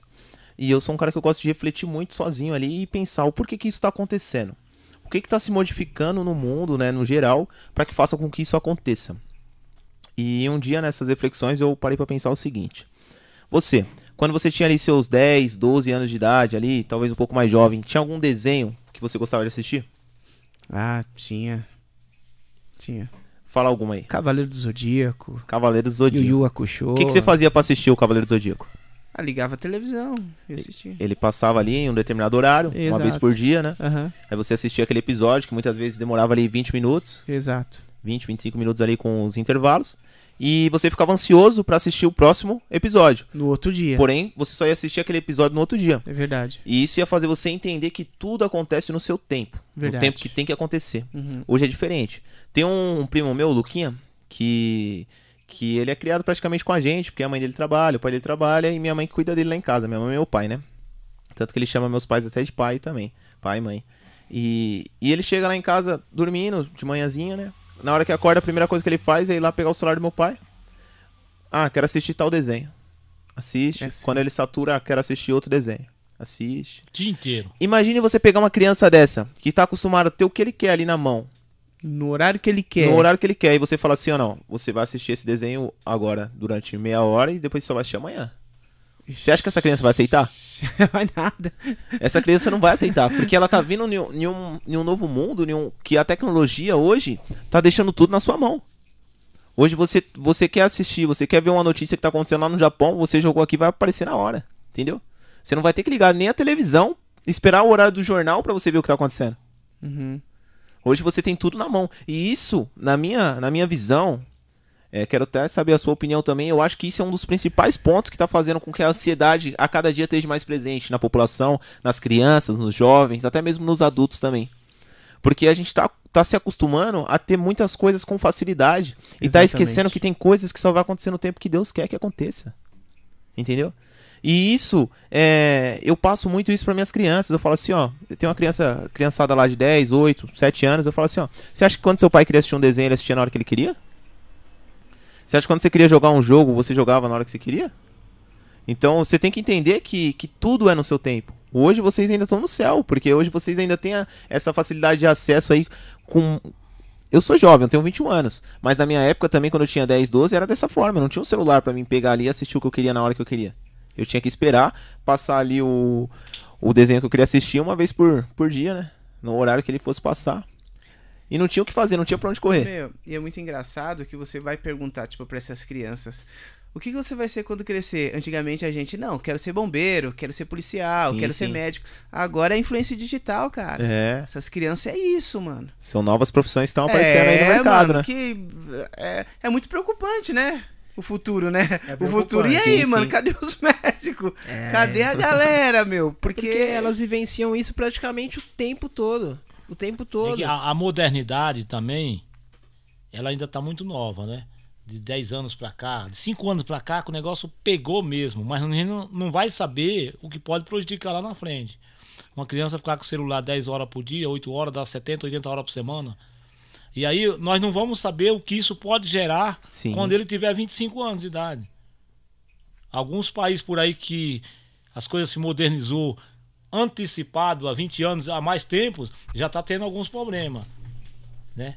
E Até mesmo divisão. eu acredito eu, Muitas coisas nesse eu acredito eu, é um pensamento meu, que se ele estivesse hoje com 5 anos e 10 anos, eu não deixaria.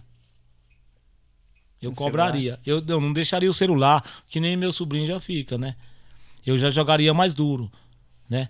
É tanto que a gente até Porque- vê lá no nosso seio, né? É, a gente é um pouco, como que eu posso dizer? A gente sabe a importância de ter uma certa cobrança um pouco mais, às vezes, rígida, um pouco mais disciplinatória. Até porque a gente vem também da área do esporte, é uma área que você tem que ter um Sim, certo, né? Uma certa disciplina. E às respeitar vezes a gente vê, também, né, Até primos nossos ali que tem, né, esse acesso tecnológico, etc. Que praticamente eles ficam fixados o tempo todo em uma mesma ideia ali e que não, não observam as coisas que acontecem nesse contexto. E eu lembro que muitas vezes durante aulas, né, de, de futebol, eu ministrando aulas, você via aquele aluno que você pede pra ele fazer uma atividade, aí você pede pra ele fazer, por exemplo, uma prancha. Ele vai lá, deita bem na onde tem um- um monte de formiga. Sim, Porque a- o cérebro dele tá pensando em outra coisa e não tá atento. a Aí concentração. ele tá de um jeito aqui que daqui a pouco vem um passarinho bate na cabeça É. dele que ele não tá nem vendo. Mas a melhor coisa pra essa criança é justamente ser jogado ali, no meio dos demais. Porque às vezes ela vai aprender com mais dificuldade, às vezes ela vai passar uma dificuldade no início, vai fazer um papel um pouco mais, mais lento. Mas ela Mas precisa ter integração, ela precisa Então. perder, ela precisa sofrer no sentido ali do, da dor da derrota, da alegria da vitória, pra saber que não é na hora que quer, não é como quer e que a vida lá na frente ela vai cobrar. Os jovens, ele, eles estão desenvolvendo, é, desenvolvendo muitas habilidades por questão da tecnologia. Mas uma das habilidades que eles estão perdendo muito é a convivência. Convivência. Não sabe conviver com o próximo, cara. Não sabe pedir obrigado, não sabe cumprimentar, falar assim, ô, boa tarde. Tá difícil, cara. E o futuro, assim, tá muito é, aqui, né? Sim, não sim. aqui, né? Tá muito aqui o mundo deles, né? Então, assim, a convivência, né? é, Ontem a gente estava assistindo até um documentário é, falando sobre é, o que, que pensam os jovens. Sabe, cara, foi um bagulho muito, muito interessante. É, alguns países lidam assim com, com jovens, assim, é, os jovens alguns países com 15 anos eles já começam a voltar. Né? Eu não sei se é na. É não, de mesmo, Juliano? Esqueci. E na Arábia Saudita, alguma coisa assim, né? Depois dos 25 anos que eles começam a voltar. É, só pode votar depois dos 25. Aí, Estados Unidos tem pena de morte pra menino de 14, 16 anos. Já tem pena de morte. Ou seja, aí o- al- alguns estudos mostram que o, que o adolescente ele não tem ainda a capacidade de decidir por nada, cara. Sabe? Que ainda tá em formação. Quando a gente é, é jovem, até eu tiro base assim, que eu par- praticava alguns negócios radicais, pá, não sei o quê. E hoje eu tenho medo de altura, mano. Eu que virava mortal de cima de não sei da onde, pá, não sei o quê. Por quê? A, a juventude quer experimentar coisas diferentes, né? Sim, sim. E hoje em dia, eles não, eles estão meio não querendo experimentar tipo dessas coisas diferentes pra ficar tipo no, no mundo virtual. Tem É, até esse, um videozinho né? que a gente viu no, no, no Instagram de um cara que ele tava com uma bola de futebol e ele chutou no shopping e ele chutou em sentido uma criança. A criança as crianças desviavam da bola. Elas não chutavam a bola. Que. a bola. Se a bola vem, ele já vai chutar, já vai ficar. Inacreditável, né? Isso daí- Inacreditável, Isso daí né? tem É muito. inacreditável, eles chutando, eles fugindo da bola. Eles, eles É. pulavam a bola. Tem muito a ver isso daí até com a minha área, que é do movimento, né? Do esporte, né? É, Então, cada vez que a criança ela se afasta, porque, por isso que a gente é muito a favor da atividade, da integração. Muitas vezes É. até ali de forma desastrosa, ali desatrapalhada, estabanada, mas ela tá se movimentando, ela tá se exercitando, ela tá se integrando. é. E o que você falou é muito bacana, né? Qual que é o estímulo de qualquer brasileiro? Caiu alguma coisa no chão, uma Chutar. bola, alguma coisa, seja menino, seja menina, é, né, aquele movimento. Só que hoje é igual você disse, tá todo mundo aqui, né, o tempo todo, olhando pro chão, olhando pra tela do celular, melhor dizendo, né? E às vezes até não vê o que acontece a meio metro de distância. É. Porque ela fecha seu olhar, não tem visão periférica de nada, e a mentalidade dela tá toda ali. E outro fator interessante também é o aumento de diversas doenças crônicas, né? Verdade. Porque a gente vê cada vez mais, né, doenças aí que algum tempo atrás tinham índices menores ganhando índices catastróficos, né, devido à falta justamente dessa, desse estímulo de exercício, desse estímulo, doenças psíquicas também, É. né, justamente por isso, pela ela querer entender que aquela realidade presente na telinha é a realidade dela e ela não aceitar que aquilo não é a realidade dela, porque ela tem uma mente muito voltada simplesmente a essa questão, né, digital quan- quando a questão virtual não é a base, né? A base é a convivência diária, o dia a dia, né? Muitas vezes as derrotas, as vitórias, as integrações, os desentendimentos, os entendimentos e tudo no nosso dia a dia. É verdade, mano. É isso aí. Vamos falar um pouquinho do nosso cronograma anual? Bora? Bora Vamos lá. falar. Então, Dedé, a gente tem alguns eventos que a gente faz, né, durante o ano aí que, que já fazem parte do nosso calendário, que é o, a Páscoa Solidária, Sim. onde a gente distribui chocolates, né, durante toda em toda a cidade. Tem até uma situação que, que eu vou ressaltar aqui, que é muito relevante referente à Páscoa. É, em 2020 iniciou a pandemia, certo, irmão? Certo? 2020 iniciou a pandemia. No início ali a gente já ouvia alguns rumores de, de que poderia ter uma situação complicada aqui no, no, no Brasil, mas como era algo novo para nós, a gente nunca acreditava que realmente ia revigorar aquilo ali, né? E, e acabou que logo no início do ano já começou a ter algumas medidas protetivas e tal, e fechou o comércio, fechou isso, fechou aquilo, e começou a usar máscara e tal. E tava chegando ali, abril, que é a época da Páscoa, e a gente falou, pô, o que, que vai acontecer? Será que a gente vai poder fazer nosso evento? Já era o segundo ano que a gente ia fazer, né? E aí eu, eu peguei e falei, cara, a gente tem que fazer. De alguma maneira a gente tem que fazer. Mas claro que a gente tem que ter todas as precauções possíveis. Uhum. Aí foi chegando e a situação da pandemia complicada, e muita gente desanimada, vamos fazer, não vamos fazer, vamos fazer, não vamos fazer. Faltando oito dias, nove dias até a data que a gente costumava fazer, eu, eu senti assim no, no meu coração, eu falei, não, vamos fazer. Posso até estar errado em tomar essa decisão, mas alguma coisa tocou em mim e falei, vamos fazer. Eu conversei com o Kaique, o Kaique entendeu de cara, vamos fazer. É, corremos atrás, já estava em cima da hora para correr atrás de doação e tal. Mas Deus foi abrindo as portas, foi aparecendo pessoas querendo doar uma caixa de chocolate, outra doou um ovinho, outra doou isso. E a gente conseguiu fazer aquela arrecadação ali. É, no dia do evento, toda a precaução possível. Nos reunimos ali os voluntários, número reduzido. Máscara, álcool em gel, luva. Tem as fotos lá, a gente saía, parecia que tava dentro de um hospital, assim. Máscara 100%, álcool em gel, luva na mão e o álcool em gel. Tudo, tudo que a gente poderia se prevenir, a gente poderia se prevenir. Saímos da arrecadação, geralmente a gente reunia as crianças e ia fazer uma fila, entregava e tal. A gente falou, não, vamos fazer da melhor maneira. É, a gente tem algumas pessoas que são líderes nos bairros, onde a gente pede para organizar, em alguns locais, né? A gente pede para organizar ali que tem uma, uma concentração de crianças. Exemplo, essa Vanessa, que ela sempre faz essa organização na parte do Jardim Real, ali onde ela já tem uma, uma coletividade maior. Aí ela até riscou o chão, assim, ó, dois metrinhos de distância, fica uma criança aqui, uma criança ali, a gente passa, entrega rapidinho, tal, faz o nosso papel e sai, né? Passamos pelo, pelo Mirante, pelo Jardim Real, fomos pro Mirante, entregamos tudo certinho, viemos pro Barreto. Vindo ali em frente ao ginásio, a gente entra pra direita ali pra entrar pra 23, pra 24. Sim. Nessa que virou pra direita, tinha um menininho na porta.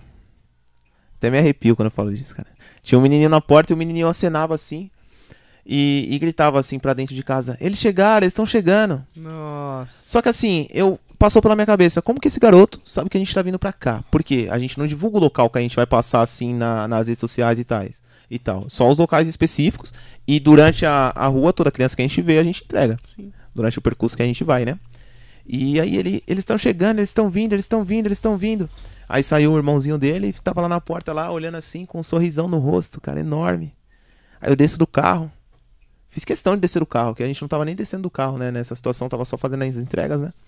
Ele tava dentro do portão assim, não vi nem os pais dele, eu desci do carro, fui lá, entreguei. Aí no sorriso, muito obrigado, muito obrigado. Eu falei assim, mas me responde uma coisa. É... Quem te falou que, que a gente ia estar aqui? Aí ele olhou no- nos meus olhos, assim, com aquele sorrisão e falou, eu sabia que vocês viriam. Ano passado vocês já passaram por aqui. Aí eu falei, cara, imagine se eu não Nossa, viesse. Aí eu te pergunto, cara. imagina se eu não passasse ali, se eu tivesse falado assim, eu não vou fazer esse evento, eu não vou fazer essa ação.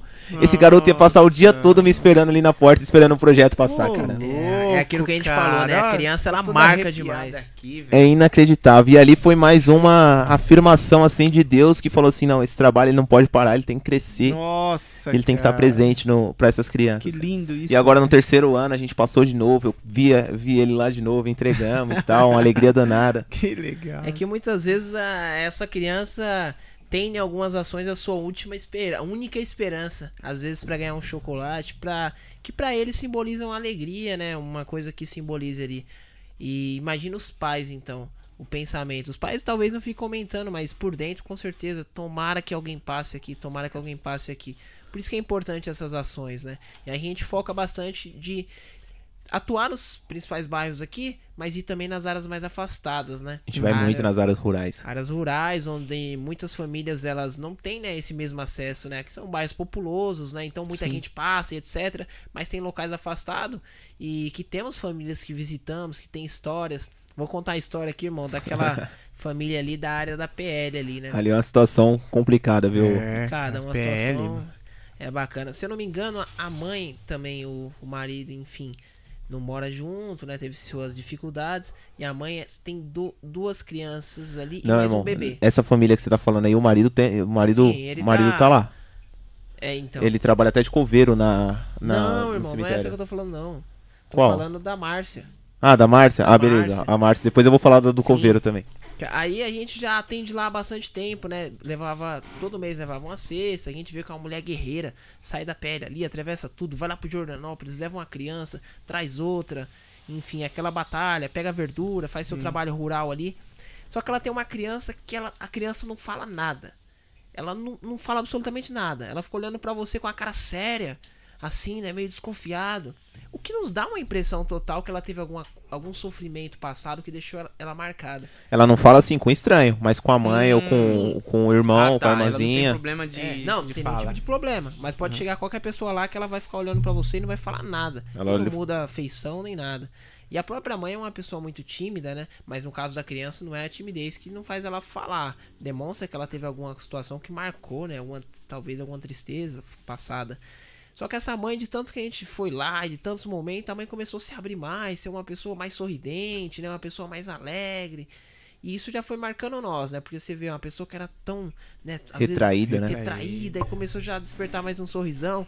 E o garotão, ele não, não ainda não tava falando, mas já chegava lá, ele ficava sério, agora ele já corria lá em casa, pegava um brinquedo, trazia alguma coisa, queria fazer uma gracinha. Então você vê que a criança, ela já começava a criar um laço. Muitas vezes ela teve alguma situação passada que trouxe, né, uma marca negativa e ela já ficou mais em uma posição defensiva. Mas é importante esse carinho do próximo, né? Porque aí ela já vai se abrindo. E esse trabalho é muito importante. Porque talvez se a gente não fosse lá, ou qualquer outra pessoa, quem poderia chegar numa família dessa que tá mais isolada, tá mais afastada, né? Verdade. Então isso é muito importante. É uma família que tem quase três anos que a gente visita eles lá. Foi bem desde o início do projeto. Assim, é. E a gente criou um, um afeto, né? Pela, pela mãe, pelas crianças. Então a gente sempre tá levando uma lembrancinha lá, a gente sempre tá visitando. Hoje ela tá tendo uma situação um pouco mais confortável em questão de alimentação. Mas a gente sempre tá, tá lá presente. Que Isso é legal. importante. Fala um pouquinho, Caio, dessa família aí de cima É aí. que você do- falou. desse- Cara, eu vou- é... a situação é complicada. Sério? Essa família Foi indicação de uma de uma moça, eu não me recordo o nome dela agora, mas ela mora por aqui. Aqui pro, pro, pro lado de baixo aqui. Sim. E ela me falou assim, ó, a gente fez uma arrecadação de alimentos grandes na época, e que foi com os corredores de Arujá e tal. Bem no início do projeto também, assim, no, é, no início do ano de 2019. O projeto foi no, começou no finalzinho de 2018. No início do ano de 2019 a gente fez uma arrecadação com eles, mais de uma tonelada de alimentos e tal. Só que eles não conheciam muito o projeto e para passar mais credibilidade a gente falou, não, vamos junto com a gente entregar. E aí eles também indicaram algumas famílias, né, pra estar tá fazendo essa, essa entrega. Dedé. Essa família que a gente foi visitar, ela mora no, numa propriedade do cemitério da PL. Aí você entra aqui na. que o esposo dela é coveiro lá, e aí cederam. Tem Uma três. casa Tem tipo uns quatro cômodos, assim, meio que um separado do outro, e cada cômodo mora um- um funcionário lá que seja de situação humilde e tal. Sim. Eles colocaram eles pra morar lá. É, pra chegar lá, você pega a estrada da PL aqui, né? Em vez de você ir sentido da Aurora, você pega um cantinho que você entra pra esquerda, assim, você vai numa rua sem saída, é a É última. aqui né, indo pro Pirituba. Sim, sim. Então. Aí você vai na ruazinha sem saída, o portão final é o portão já que faz parte do cemitério, mas é tipo no fundo do cemitério, né? E, e essa família mora ali. Aí levaram a gente lá, é uma situação um pouco delicada. É uma família que sempre sempre morou, né, em área rural, tanto que a, a avó parece que ela é índia, mora no meio do mato, aqui em Arujá mesmo. Não, não fui a fundo na história, mas ela explicou mais ou menos como é que funcionava. Louco. Mas ó, imagina a cena. Cheguei a primeira vez lá, levamos uma cesta básica. Na época nós estávamos levando uma cesta básica muito recheada, que a gente tinha acabado de arrecadar um- uma tonelada de alimento e tinha que distribuir, porque o alimento vence, né? Uhum. Então era uma cesta básica desse tamanho, assim, tem até as imagens. É, tinha umas quatro crianças lá também. A situação realmente era delicada. Eu não vi o pai, porque o pai trabalhava durante o dia e a gente sempre ia durante o dia e tal. Fizemos a entrega um, um mês, aí fizemos a entrega no outro mês. Aí no segundo mês teve uma situação que nos chamou um pouco mais de atenção. Essa moça que acompanhava a gente que ia lá, ela tinha já uma certa intimidade com a família, né? E é uma, já uma senhora de um. De, já de idade, não, não muita idade, mas assim, já é uma senhora, né? E, e ela chegou, falou assim: Ah, o que, que vocês têm hoje aí? Falou bem assim, né? A gente trouxe a alimentação, o que, que vocês têm de mistura aí hoje? Aí? Aí ela abriu a geladeira, tinha um tatu. Aí eu falei, caraca, um tatu. Aí ela falou, não, esse tatu aí, a criançada já com água na boca do tatu, né? É, acho que já cara, acostumada, né? Acostumada. Aí eu falei, caraca, aquilo ali marcou. Eu falei, um tatu. Tatu, mano. Aí passou, passou um mês e eu fui lá no outro mês. Mesma situação, abriu a geladeira, o que que vocês têm aí hoje? Ah, tem outro tatu. tem outro tatu. O negócio é tenso. Não, mas até então. Cara, um era só- tatuzão, cara. Até então era só o susto, né? O tatu, um negócio meio diferente, né? Mas. O tatu. Aí o bebezinho falou assim: não, é, nosso, é nossa comida preferida, né? Aí eu peguei e fiquei pensando, caraca.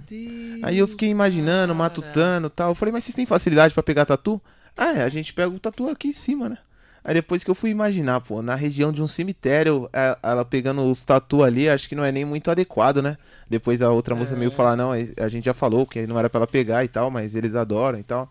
E foi uma situação também que marcou bastante a gente, cara. Caramba, meu. E aí você vai falar isso pro, pra alguém da cidade aí que não, que não conhece o social ou que não tá Nossa, presente nas ações, como é que a cara. pessoa vai acreditar que praticamente o mês todo a mistura daquela família é um É tatu? um tatu. Então é a alegria que da criançada. caçam, né? Que eles É, caçam. que eles caçam lá pra pegar, cara. Pra criançada aquilo ali era É, a melhor mano. coisa do mundo. Sério? E a gente tem que entender e ter um respeito. Mas quem olha daqui de longe acha que é brincadeira uma situação como essa. Será Então- que eles é, é, comeram já um franguinho, tipo de um bife, Então. né? A gente levou chocolate pra eles na. Páscoa, cara. É, você tem que ver a criançada pulando, assim. É, É, é uma coisa que eles nunca tiveram acesso com, com facilidade. Só numa escola, né? Algum lugar ali que eles. que algum amiguinho deu, alguma coisa nessa situação. Mas tem muita família que a gente visita aí que, que as crianças não têm acesso ao básico. Tem muitas famílias que a gente visita que esses dias eu recebi até um áudio aqui, cara. Cortou meu coração o áudio. A família fala assim, cara, eu tô precisando de, de uma cesta básica urgente. É, estou desempregada, como você sabe, né? Você já nos acompanha há um tempo.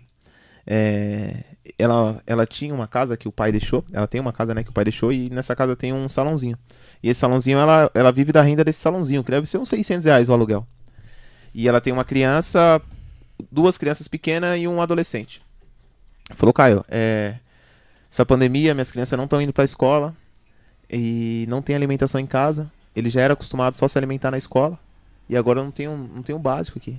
Ela falou assim: se você conseguir me trazer um açúcar aqui e um arroz, já vai me ajudar demais, cara.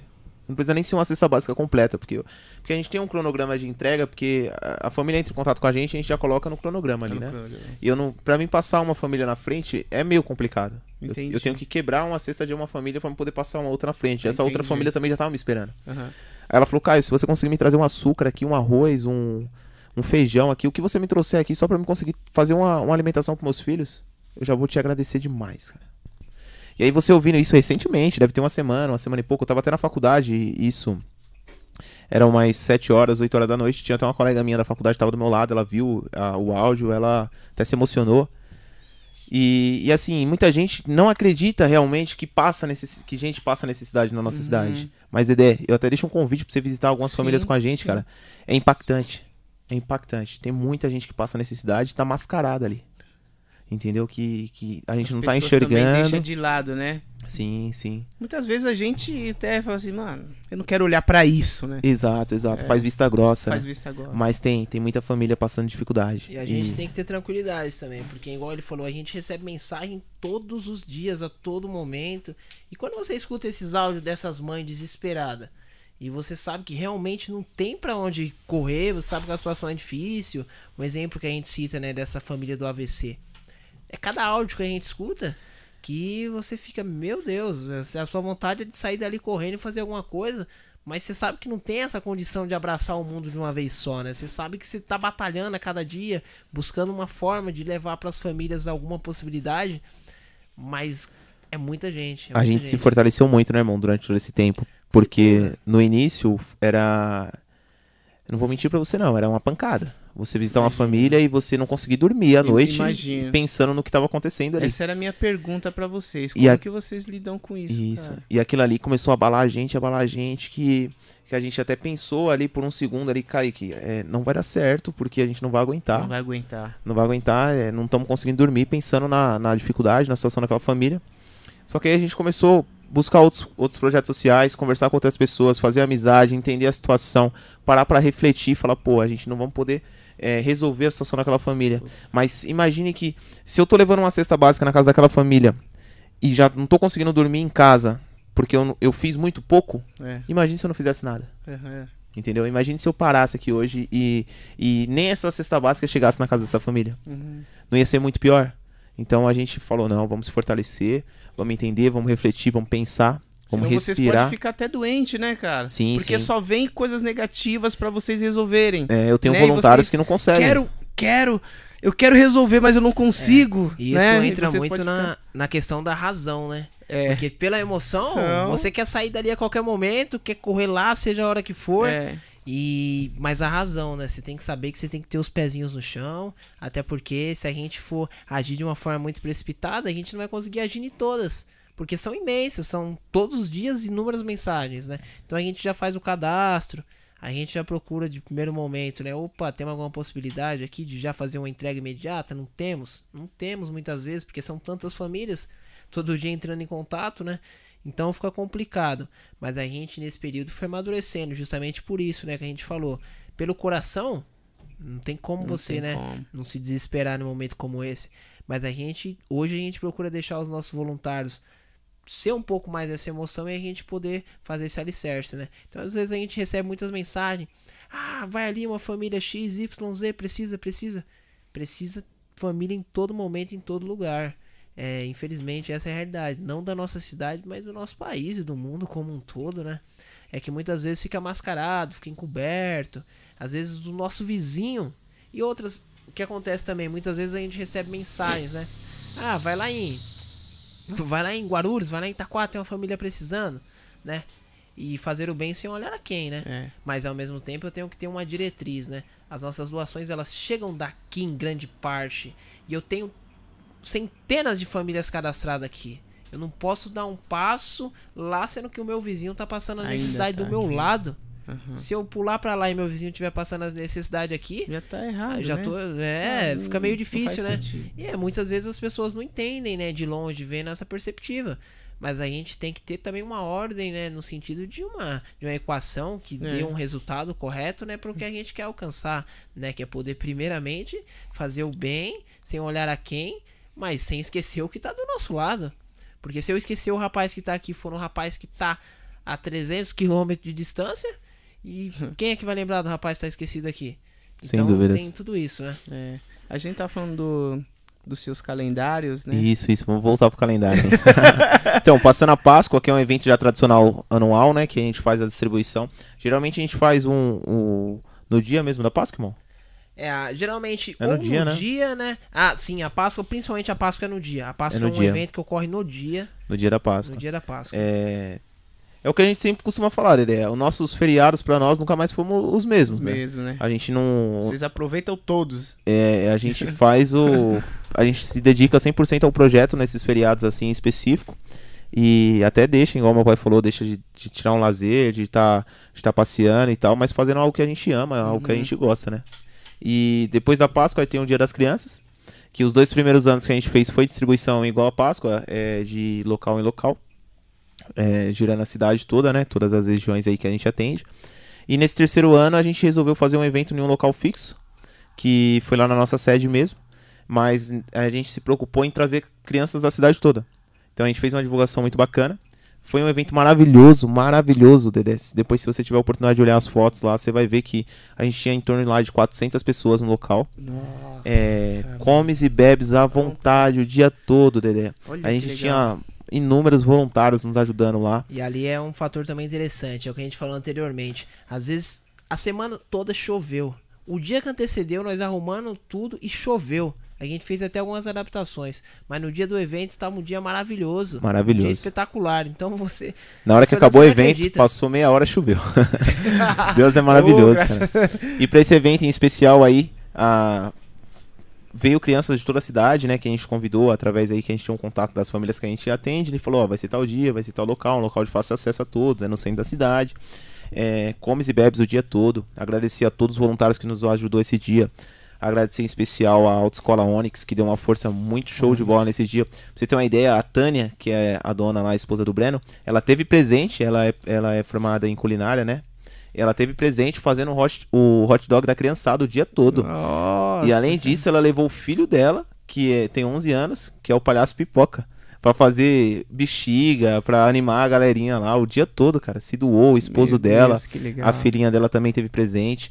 Sem falar dos nossos voluntários lá que se doaram o dia todo, foram fantasiados e nos ajudaram tanto antes na organização, tanto depois na limpeza. Foi um evento maravilhoso, cara.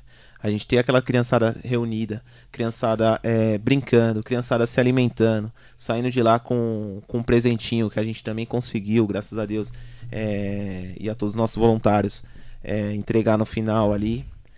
Tanto as crianças felizes, tanto os pais felizes também. Porque a partir do momento que você faz um bem pra uma criança, você tá fazendo pro pai dela também. Exatamente. Então foi muito gratificante pra nós.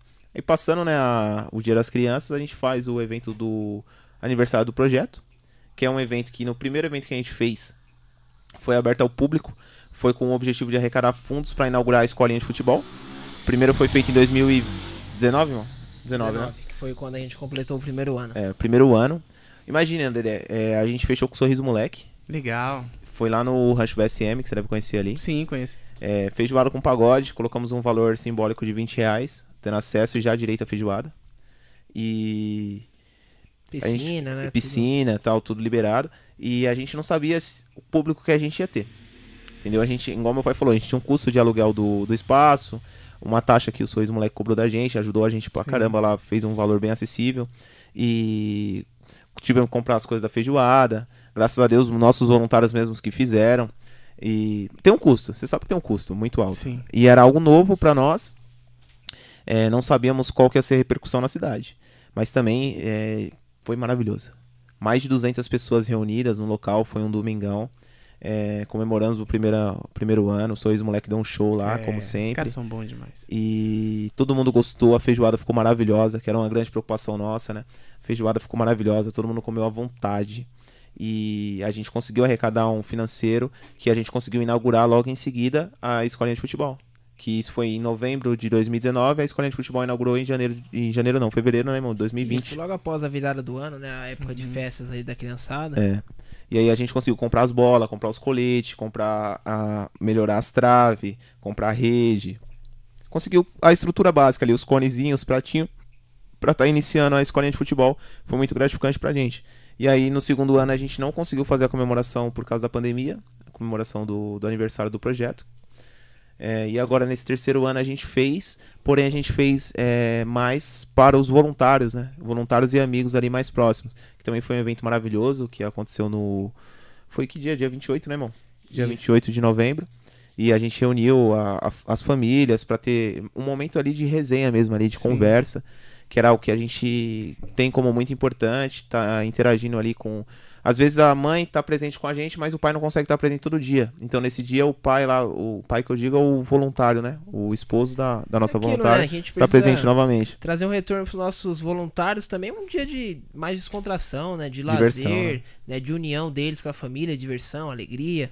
Porque eles ajudam demais, né? Então, imagina, o ano todo ralando, Verdade, batalhando. verdade. Tem que ter um dia de. Sim, levamos ele lá pro sítio do, do nosso pai e piscina liberada. Fizemos um almoço maravilhoso. E o mais legal é que a gente conseguiu comemorar, além do aniversário do projeto, o aniversário de dois voluntários muito importante para nós. Que foi o aniversário do Gabriel, que, que é no dia 25, e o aniversário da Evelyn, que é no dia 26, que a gente comemorou tudo junto lá. Fizemos um bolo para eles e, e foi muito marcante. Foi um dia muito especial pra gente. E aí depois do, dessa, dessa data aí do aniversário do projeto, que é no dia 16 de novembro, né? Aí a gente escolhe uma data próxima ali pra fazer a comemoração. A gente vem pro Natal Solidário. Que a gente fez o primeiro ano, que foi aquela história que a gente iniciou no, no nossa resenha. E no segundo ano a gente fez já lá na, na onde acontece a escolinha de futebol. Uhum. Já na, em meio à pandemia, naquele faz ou não faz, faz ou não faz, e acabamos fazendo. E foi muito legal também, muito um dia muito especial pra nós, marcante. Vocês E- vão fazer esse ano. E esse ano a gente pretende fazer também. Não sabemos é, o tamanho do evento que a gente vai fazer devido à situação que a gente se encontra Sim. hoje. Mas agora a gente tem até mais facilidade, né? Porque a gente já tem as crianças tudo na mão, né? Que são as Sim. crianças que estão frequentes ali todo dia com a gente. Então a gente pretende fazer sim. E se for fazer, vai ser no sábado já, agora dia 18. Tá em cima da hora, mas a gente vai Ah, colocar a mão e vai legal. fazer acontecer. E aí, Legal, esses legal. são, esses são o calendário né, de eventos anuais. Legal. Bacana. E eu queria perguntar, já me fugiu tipo da memória um negócio, mas Juliana, vamos ler o- os últimos comentários aí, aí eu vou tentar lembrar tipo da última pergunta aqui, que já tá dando no horário aí. Olha, mano, vai dar 11, Cadê hoje? 11 horas? vai dar 11 horas. Passou, né? O tempo passou rápido, né, cara? Vamos lá, vamos ler. As... Meu, é só elogios, é, comentando em cima do que vocês estão comentando, de integrar crianças, de que faz muita diferença, fazer é, trabalhos com as crianças faz diferença na família inteira. A galera sempre aqui é, elogiando muito o trabalho. Não tem como não elogiar, né? Não tem como. É, a gente vê fruto, Muito né? obrigado. Não tem como. É... E para uma mãe, a minha filha também participou de alguns trabalhos sociais aqui, mas acabaram por conta da pandemia. E, tipo, infelizmente não voltou. Mas a você gente vê. deixa o convite é. pra estar tá levando ela lá com a gente. E você vê que qualquer coisa que faz por, um, por uma criança, para um filho, é, isso vai para a família inteira, né? Isso acaba melhorando o humor de todo mundo, né? Tipo, pô, tá fazendo alguma coisa por ele. A gente não consegue e eles conseguem, entendeu? Isso é, é fantástico. Bom, tem muita mensagem aqui, gente. Vocês vão me perdoar pra gente não não, não vou conseguir ler todas. É, ai, ó, o, o José Eduardo colocou aqui, se inscrevam no canal. É, gente, muito obrigada. Se inscrevam no canal. E o Essa José campanha. Eduardo aí é, é o filho do Gilibon, hein? Isso aí é o nosso youtuber também aí, o Gilibon, tinha um canal bacana. Esse moleque é ligeiro também, gente boa. Um abraço, Seu pai primão. tem um canal, não tem? É o nordestino. Fala aí, nordestino. Fala aí, fala seu aí, canal. Qual que é o seu canal? Como Qual que é o nome que do que canal, pai? acontece? É, não, Nordestino Aventureiro. Explica pra ele. melhor. Isso aí. Explica. Acessem aí no YouTube. Brincadeira deles lá no sítio. A gente chegava domingo à tarde, né? Domingo à tarde a gente não tinha nada que fazer. E acabava ficando fazendo uns vídeos lá em volta da piscina, em volta das plantas. E a gente foi criando, passamos assim, eu Um acho que personagem, né? um, um personagem ali, ficamos uns seis meses ali. um- Aí veio a pandemia, a gente maneirou as festinhas no sítio, né? E aí, Mas vai voltar, fala aí. assistir, e, mas pretende nós voltar, cara. Esse o Giliard é meu sobrinho, ele teve domingo com a gente lá, é um, um moleque maravilhoso, cara. Além de ser meu sobrinho, A filha dele é minha afilhada e cuida da menina, Giliane. E é isso, cara. Eu só desejo muita sorte pra esses caras. São gente boa demais. E, ah, no que ela tava falando ali, é, Fala mais perto do microfone, é, tá no- chegando não. No que ela tava falando ali de fazer o bem pra criança, você já tá agregando a família inteira. Isso aí eu falei muito pra eles. Eu sempre comentei, porque você vê um elogio pra um filho teu, você já ganhou o dia, cara. É verdade. Se você vê um elogio já pro teu filho, você já ganhou o dia. Você imagina você saber que, que o teu filho tá num lugar que merece confiança, que é bem tratado, que se você falar assim, ó, não vou levar ele hoje pra escola não, ele vai ficar puxando pra você levar. Verdade. Então, isso é muito importante. A área de esporte, a área de educação, essa é prioridade, cara. As outras podem até deixar a desejar em algum ponto, mas essas duas áreas é prioridade. E eu acredito eu que eles não vão legar isso fácil, não. E é isso. Cara, eu, eu tô vendo que já tá ficando tarde. Eu já quero te agradecer, cara, pelo espaço aqui. Te agradecer pelos elogios com os meninos e, e, e a gente vai se conhecer melhor daqui em diante. Uma hora você vai lá. Sim. Pode contar comigo, aula de vai- batera lá, hein? Opa, vamos deixar registrado isso aí, hein? Que Registra. cobrar, hein? Por isso que eu tô falando ao vivo aí, ó. Aula de batera, hein? Isso aí, já vamos deixar anotado aí, Dedé Já Lemos. deixa- o melhor aí. baterista do Alto Tietê. Uou! É, quem dera. aí. Até mandar quem um abraço dera. aí pro quem me deu ótimas referências de você, mesmo antes daquele evento que a gente fez junto, né? Foi o Binho mesmo. Ah, o É, Binho. ele Binho falou, é. ele falava dos eventos que ele ia fazer lá, falou sobre que ia te levar. Eu falei, pô, o Dedé é batera, eu não sabia, né? Eu conhecia você pela TV Sintoniza. É isso, TV Sintonia. É, a gente. eu Eu te conhecia assim. E aí eu peguei e falei, pô, o Dedé é batera. Ele falou, cara, não só batera, como um dos melhores batera que eu conheço. Ô, louco, e o naquele- Binho falar isso daí. ele tá falou moral, isso, É tá com louco, moral. velho. E eu vou te falar, e naquele Eu dia paguei que eu. o Binho, viu? Eu paguei o Binho. naquele dia que a gente fez o evento junto, eu vi que mesmo que dá show, cara. Dá show Ô, e meus parabéns isso, mesmo, mano. de verdade. Obrigado mesmo. É um artista obrigado. completo, né, A irmão? É, Obrigado. meu amigo, é, desde já agradecer, né, o convite aí, agradecer todo o espaço, você, a sua esposa, parabenizar pelo trabalho que vocês vêm fazendo, né, que isso é muito importante. Primeiro que é dar oportunidade para as pessoas daqui, as pessoas de fora também, ser bem recebida, que quando a gente recebe alguém é muito importante, né, a gente ter esse carinho, e você bem sabe disso, né, e assim faz. Agradecer o espaço em nome dos Mãos Solidárias, em nome de todos os multiplicadores do bem, que não somos nós, mas são todos que estão presentes diariamente, lutando, batalhando. Agradecer as pessoas aqui que tiveram presentes também na live, né? Mandar um abraço especial pra Isadora, minha namorada, pra minha mãe também, que não teve presente, mas mandou o nordestino aí, ó. Pra fazer o papel por ela. Vou falar que esse é o nordestino, mas aquela mulher que é arretada, aquela é braba, hein? É brava? Aquela é brava. Mas enfim, meu amigo, conte sempre com os mãos solidárias, com os multiplicadores do bem. Em toda e qualquer ação, conte com o nosso esforço, nosso carinho, nosso amor e no que precisar a gente estamos junto. Trouxemos aqui uma lembrancinha, né?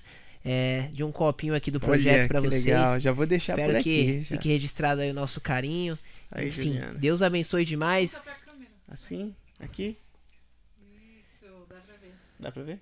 Convidar também, né, irmão, o pessoal que tá online aí, se inscreve Obrigado. no canal da rapaziada aí, que é show de bola. Dá essa moral pra eles, que eles merecem, a estrutura é sensacional. Quem quiser conhecer nossa página, arroba Mãos Solidárias no Instagram, Mãos Solidárias Arujá no Facebook. Pode entrar em contato conosco, será um prazer receber cada um de vocês e cada mensagem aí, não é, cara? Sem dúvidas. É, Dedé, muito obrigado mesmo de coração, cara, pela oportunidade. Desde o dia que a gente conversou lá, que você, que você falou que ia marcar uma data, eu falei, pode marcar que a gente vai estar presente sim. Valorizo muito essa iniciativa sua. Desejo todo o sucesso do mundo. Tenho certeza, cara, fazendo o trabalho da maneira que você faz, honesta, com amor, com dedicação, não tenha dúvida que vai dar tudo certo. Poxa, cara, obrigado. E agradecer, né, principalmente a, a todo mundo que nos acompanhou desde o início da live aí, nossos voluntários, nossos amigos, todo mundo que tirou esse tempinho aí pra estar nos acompanhando, tá acompanhando essa conversa aqui, conhecendo um pouco mais do projeto Mãos Solidárias Arujá. E dizer pra vocês que, que se vocês tiverem a oportunidade, vocês que ainda não são voluntários do projeto, tiver a oportunidade de fazer uma ação com a gente, ou fazer até uma, uma ação de iniciativa própria pra ajudar a comunidade, pra ajudar um amigo, pra ajudar as crianças, faça, cara. Isso é muito gratificante e muitas famílias, muitas crianças, elas precisam de mais iniciativas como essa, cara. É, assim como você falou que você é fruto de um projeto social, saiba que tem muitas sementinhas aí que precisam ser plantadas, né, no coração Verdade. dessas crianças aí, no coração dessas pessoas. E por mais simples que pareça a ação que você possa fazer dentro das suas condições, dentro da sua realidade, ela vai fazer a diferença na vida de alguém. E, e, essa diferença ela vai ficar marcada. Assim como você falou que sua mãe abriu as portas da sua casa para entrar um garotinho, para tomar um banho, vestir uma roupa e sair. Tenho certeza que ele tem isso no coração dele até hoje. Verdade. E ele é muito grato à sua mãe. Independente de onde ele esteja hoje. Eu vou falar, quando você falou desse, desse menino que ia na sua casa, e eu vou falar um negócio para você que eu escutei antes de ontem. É, na televisão, quando o cara tava entrevistando o Edmundo, o ex-jogador. O Edmundo falou assim, ó, eu tive lá no, no espaço onde eu cresci, dentro do Vasco, e eu lembrei de uma senhora que todo dia me trazia um pedaço de bolo, não sei se ela ainda é viva. E faz muitos anos que eu não vejo essa senhora. Quando eu era pequeno, eu ia treinar e todo dia essa senhora trabalhava na limpeza, ela me trazia um pedaço de bolo sem nem saber quem era eu durante alguns anos. E eu preciso saber se essa senhora ainda é viva. o Caba não esquece, cara. O Edmundo falou isso. Então o que eu te falo, quando você faz o bem para alguém, ele não esquece. Ele tem que ser muito cafajéstico para ele esquecer. É muito pouco, é uma quantidade de gente muito pequena. Então, de alguma forma, o que você faz com uma criança, quanto mais carente, mais ela lembra. Quanto mais a situação dela é complicada, melhor é você fazer. Certo? E é isso, cara. Quando você quiser encerrar aí, o teu horário tá se fechando. Nossa, meu, muito bom. Né? Muito bom. Eu vi isso ontem, antes de ontem eu vi. muito bom mesmo. Então, Dedé, só para complementar aqui, é, hoje o projeto Mão Solidária Arujá ele oferece para a população aulas de reforço escolar, artesanato, certo? Isso aí durante toda a semana. E aula de futebol aos finais de semana. Uhum. Estamos em recesso, as matrículas vão se iniciar aí a partir de janeiro, aí, do dia 1 de janeiro, já podem entrar em contato com a gente. As crianças que já são matriculadas, fazer a rematrícula. E as crianças que têm interesse aí, a gente vai estar tá dobrando as vagas do projeto hoje.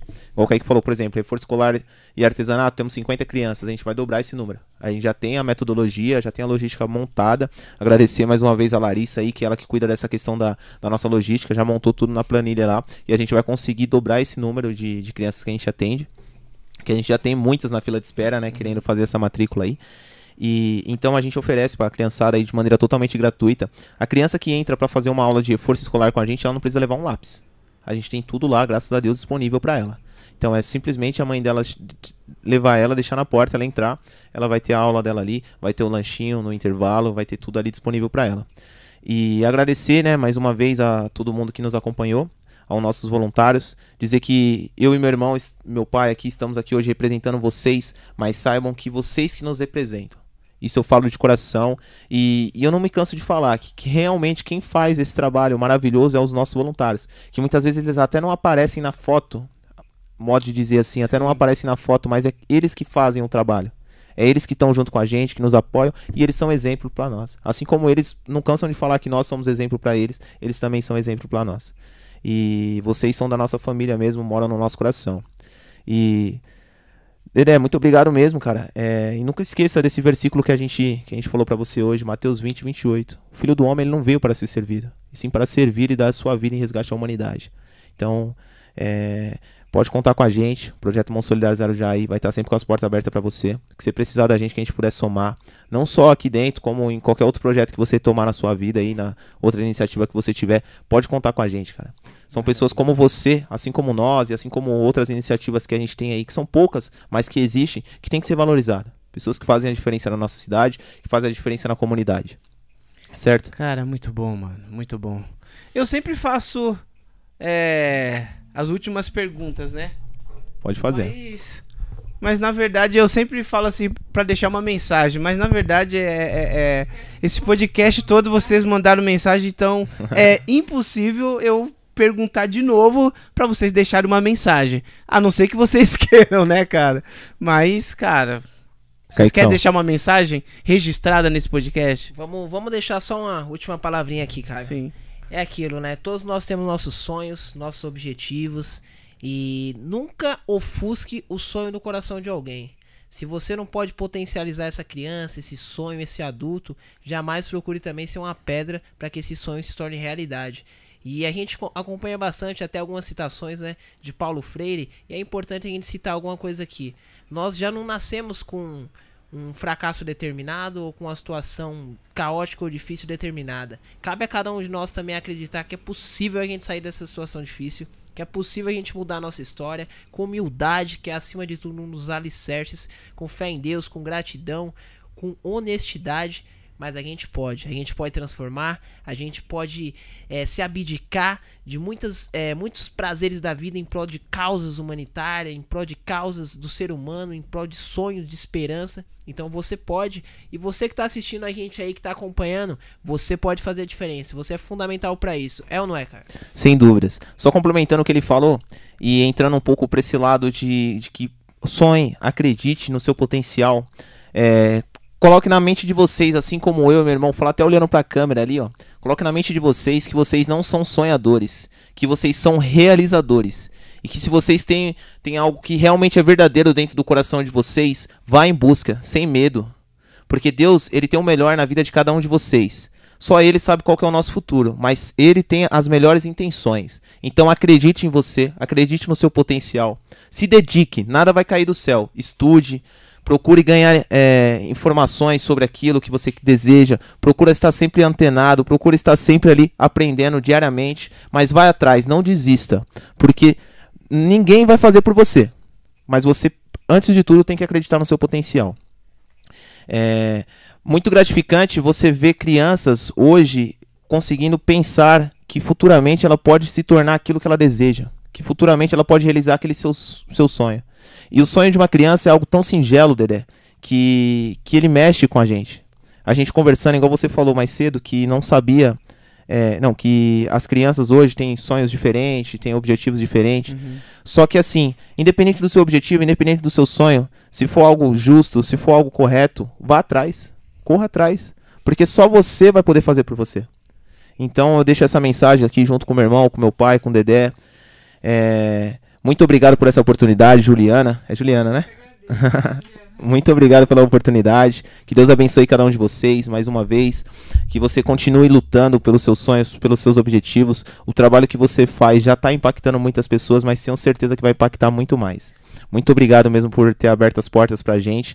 E conte conosco sempre. Não é mesmo, Kaique? Só para finalizar, meu amigo. Caio, juntos somos mais fortes. Juntos somos mãos, mãos solidárias. solidárias Arujá. Top, top, top. Muito obrigado, gente. Foi muito bom, cara. Parabéns pelo projeto, parabéns pelo paizão que vocês têm também. Obrigado. Parabéns pelos filhos que você tem. E Juliana Cavalcante, que lindo episódio desse podcast, né? E, e vocês que estão aí, se inscrevam no canal, deixa o joinha, compartilha aí com as pessoas que você acha que mereçam, né, escutar esse podcast que foi muito motivador e agradecer também o nosso patrocinador Ah, JR. Muito obrigado JR por acreditar no nosso trabalho aqui. Obrigadão, hein, JR. Foi bom, foi bom. Maravilhoso. Tá de parabéns, hein? Tá de parabéns. Já ganhou aqui mais três clientes aqui, e mais todo mundo tá assistindo a live ainda vamos falar Não, muito positivamente. Sempre que a gente tiver em outro lugar aí, que tiver de alguma forma, a gente vai lembrar dele também. É isso aí. Muito bom, cara. Obrigado, Vim. Então é isso aí, Juliana. Muito obrigado. Deus abençoe, gente. Um forte abraço. Deus abençoe. Tchau. Muito obrigado.